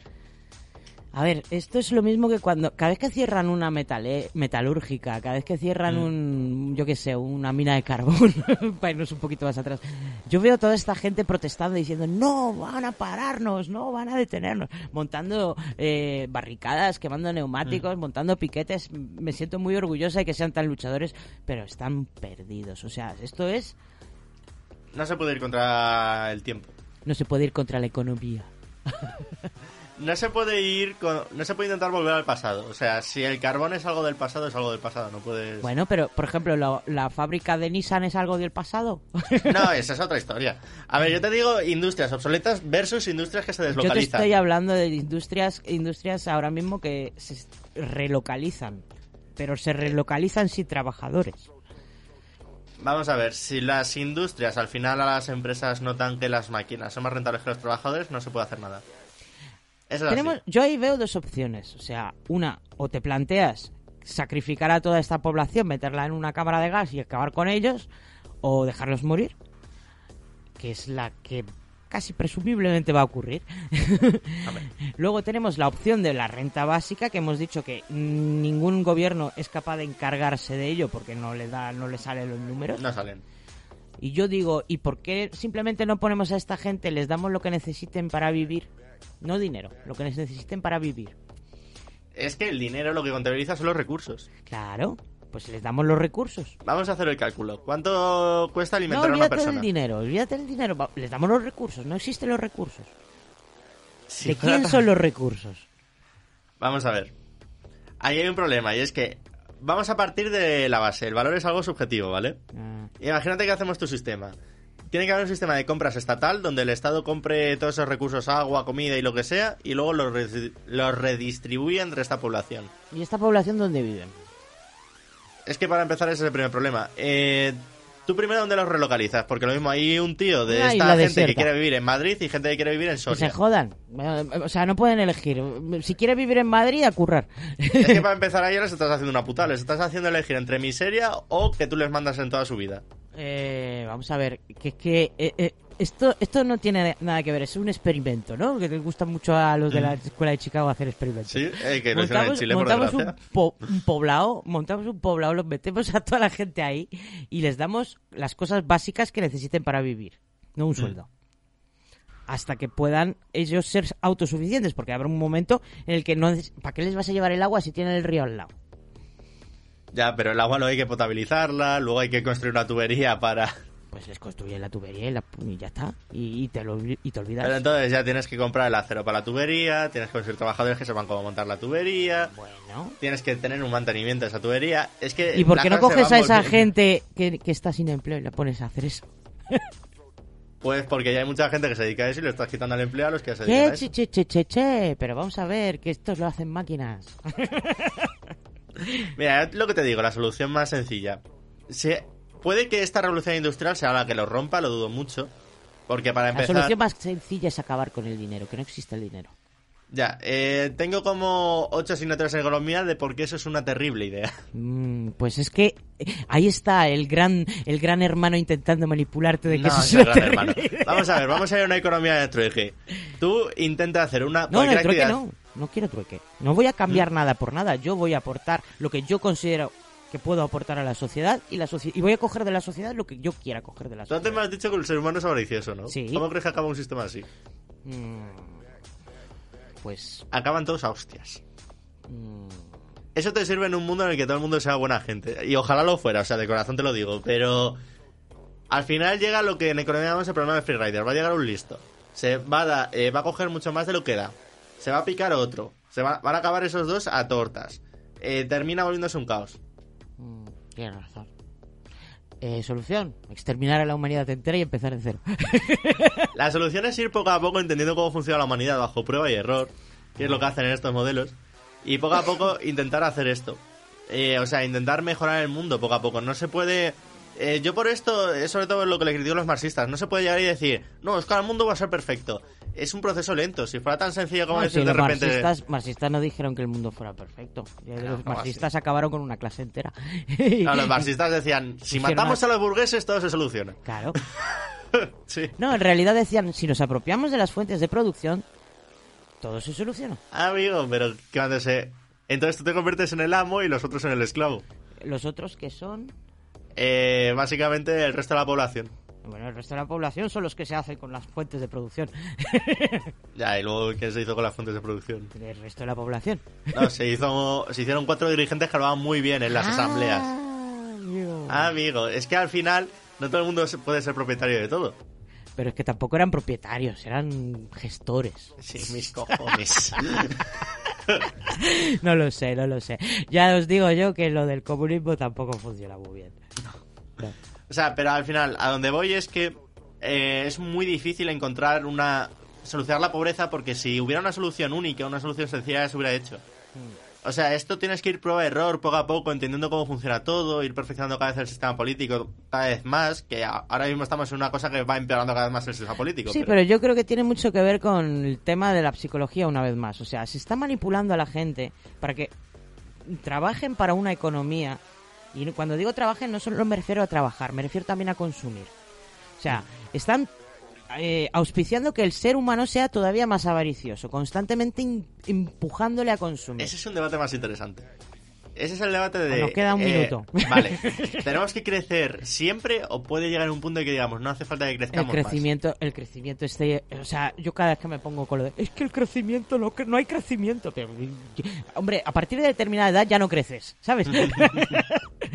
Ah, es lo que hay, jódete. O sea, al final lo que ha pasado estos últimos años es que se ha intentado hacer crecer la economía bajo cualquier medio y la forma más rápida de crecer la economía es consumir. Y se ha creado esta cultura consumista, pero que al final está topado con que el planeta es finito. O sea, los recursos son finitos. Entonces, eh, estamos ahora en medio de esa paradoja y eso sí que es un debate bastante... De hecho, buena parte del debate económico actual va sobre esto. Esto, me- mm, yo que no, no soy una, una persona nada consumista, o sea, igual de vez en cuando me entra la java y me compro algo, pero en general ni por fiestas, ni por navidades, ni por nada. Mi madre me dice, pero, pero tú, ¿tú para qué trabajas? Y luego no te gastas, tienes el dinero ahí muerto de risa en el banco. Y yo, es que no, no necesito nada, tengo todo lo que quiero. Eh, Ese tipo de mentalidad es, al parecer, se está perdiendo completamente. Y yo creo que es por eso también, eh, por la propia educación que nos dan, o sea, desde pequeños. Y también porque te dan la perspectiva de que puedes tener todo a muy bajo precio. También. O sea, yo te voy a decir un poco... No es normal eso de que las cosas valgan tan baratas como te las vende AliExpress. Algo, algo está fallando, porque es que eso no son está ni los en que costes no se de está teniendo en cuenta el daño al planeta. Es No, decir, y aparte que, que te están vendiendo las cosas por debajo de su coste de producción. imagínate una moneda que estuviera atada al número de recursos que tuviera el planeta. Mm. Eso lo estabiliza. Es un, una idea de pensamiento interesante que no es que esté necesariamente de acuerdo, pero se está hablando últimamente mucho. Es decir, realmente lo que está pasando con el consumismo es que no tiene en cuenta que el planeta es finito. No. Entonces, si hacemos que el sistema monetario y económico lo tenga en cuenta eh, y las cosas tengan un valor más acorde con el valor que tienen dentro del sistema ecológico, el consumismo se va a tomar por saco. pero es que él necesita, el sistema económico actual necesita del consumismo, porque sin él está perdido. Todo el mundo, todos los gobiernos, o sea, ahí sí- así que co- coinciden todos, los socialistas, los liberales, todos quieren que el consumismo crezca, que el consumo crezca, que lo llaman consumo. Pero porque están obsesionados con que la economía crezca. Que esa es la otra pata del debate. ¿Ahí hace falta que la economía crezca tanto? O sea, porque ya más o menos yo creo que todo el mundo puede vivir eh, sencillamente y feliz Es con que yo lo no que sé tiene. qué es eso de que la economía crezca, es que no lo entiendo siquiera. Que O sea, crezca- conseguir beneficios todo el rato para los Que inversores. la economía... Es el eso. PIB, cuando decimos crece la economía, crece el PIB. Y el PIB tiene cuatro componentes. Consumo, inversión, gasto público y comercio. Tú tienes que aumentar una de estas cuatro para que te aumente el PIB. Entonces, ¿qué su- ¿por dónde suelen tirar? ¿Que crezca el consumo o que crezca la inversión atrayendo capital extranjero? Ajá. Antiguamente se tiraba más por el gasto público, pero Y si no crece el PIB, ¿qué pasa? esa es la cosa. ¿Por qué es tan malo que no crezca? No lo sé. Habrá que O sea- preguntárselo a los japoneses. bueno, pues nada, yo creo que ya, ya me temo que, que el grupo que voy a poner a continuación, que se llama The Stupendum, que ya lo he puesto. Esta canción además ya la he pinchado hace poco además, pero ahora es que es que iba ni pintada. Esto es un grupo de steampunk retrofuturista que habla de un futuro en el que dominemos los planetas, en el que hagamos salgamos al espacio y en el que mantendremos nuestro actual sistema económico. Por lo tanto, tendremos un sistema esclavista. Maravilloso. Aquí el señor que se vaya a Marte se irá a Marte como esclavo para trabajar en Marte. Pues nada, eh, ya veremos si el Tito Elon tiene eso en mente precisamente. si conseguimos No salir de la extrañaría, atmósfera, claro, con la cantidad de basura espacial que hay. Yo, creo que ni, yo creo que ni salimos de aquí ya. Bueno, pues vamos a escuchar The Fine Print, la letra pequeña. Escuchar cómo es un contrato entre un trabajador del futuro y una empresa del futuro. The Fine Print de Stupendum y nos vemos la semana que digo la semana que viene, sí, algo así, la semana que viene para los de la antena, para los del podcast dentro de dos semanas. Chao, chao, niños y niñas.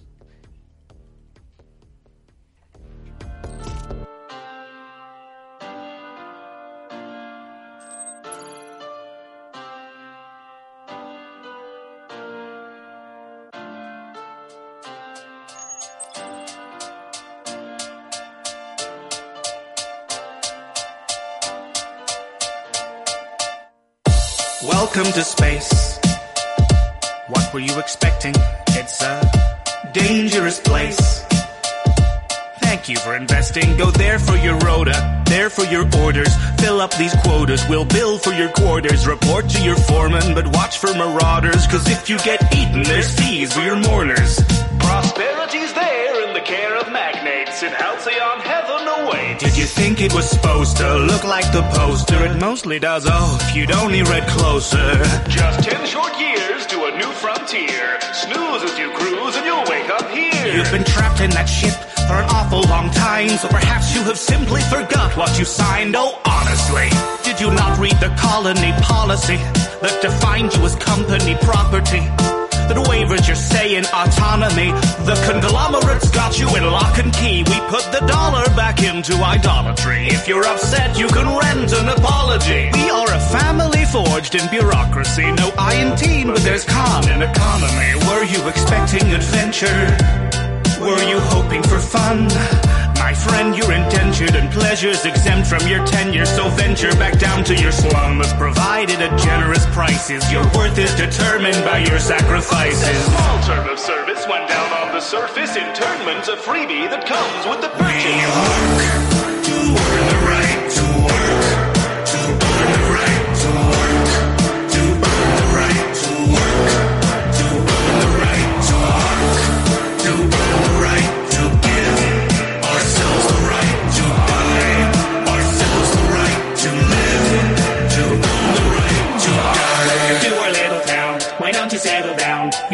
out the paperwork and you could look around. We're happy as can be inside the valley cannery. We live to pack the cans of meat and not to question where it's found until we end up in the ground around the corner in the yard. You know, we thought we liked the sound of finding glory in the stars. The borders taught us to be proud of never reaching very far. So we learn what we're allowed and give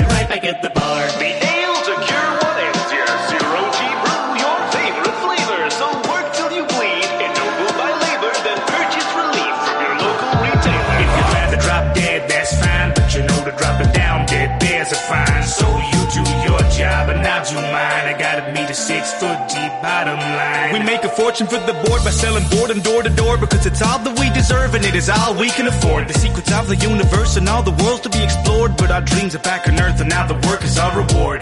And you'll be grateful for seats at the table, though it dips at one end and the bench is unstable. You may waste your days, but at least you were able to pay off your grave since we leased you your cradle. Be faithful and pray, we'll repay what you invest. Behave as you slave for humanity's interest. On account that you're all on account and we're quickly amounting humanity's interest. You'd think that we'd sink to the brink of rebellion with markets dependent on peddling weapons. The architect tells them the secret to heaven is simply consuming whatever we sell them. We work to earn the right to work, to earn the right to work, to earn the right to work, to earn the right to work, to earn the right to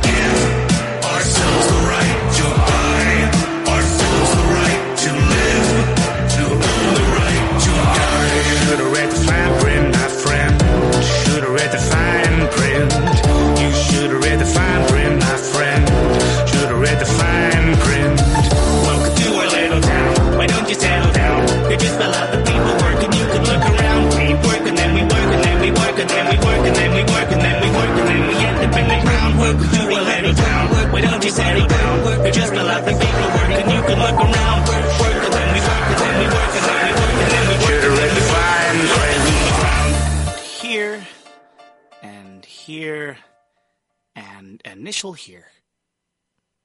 Welcome to the family.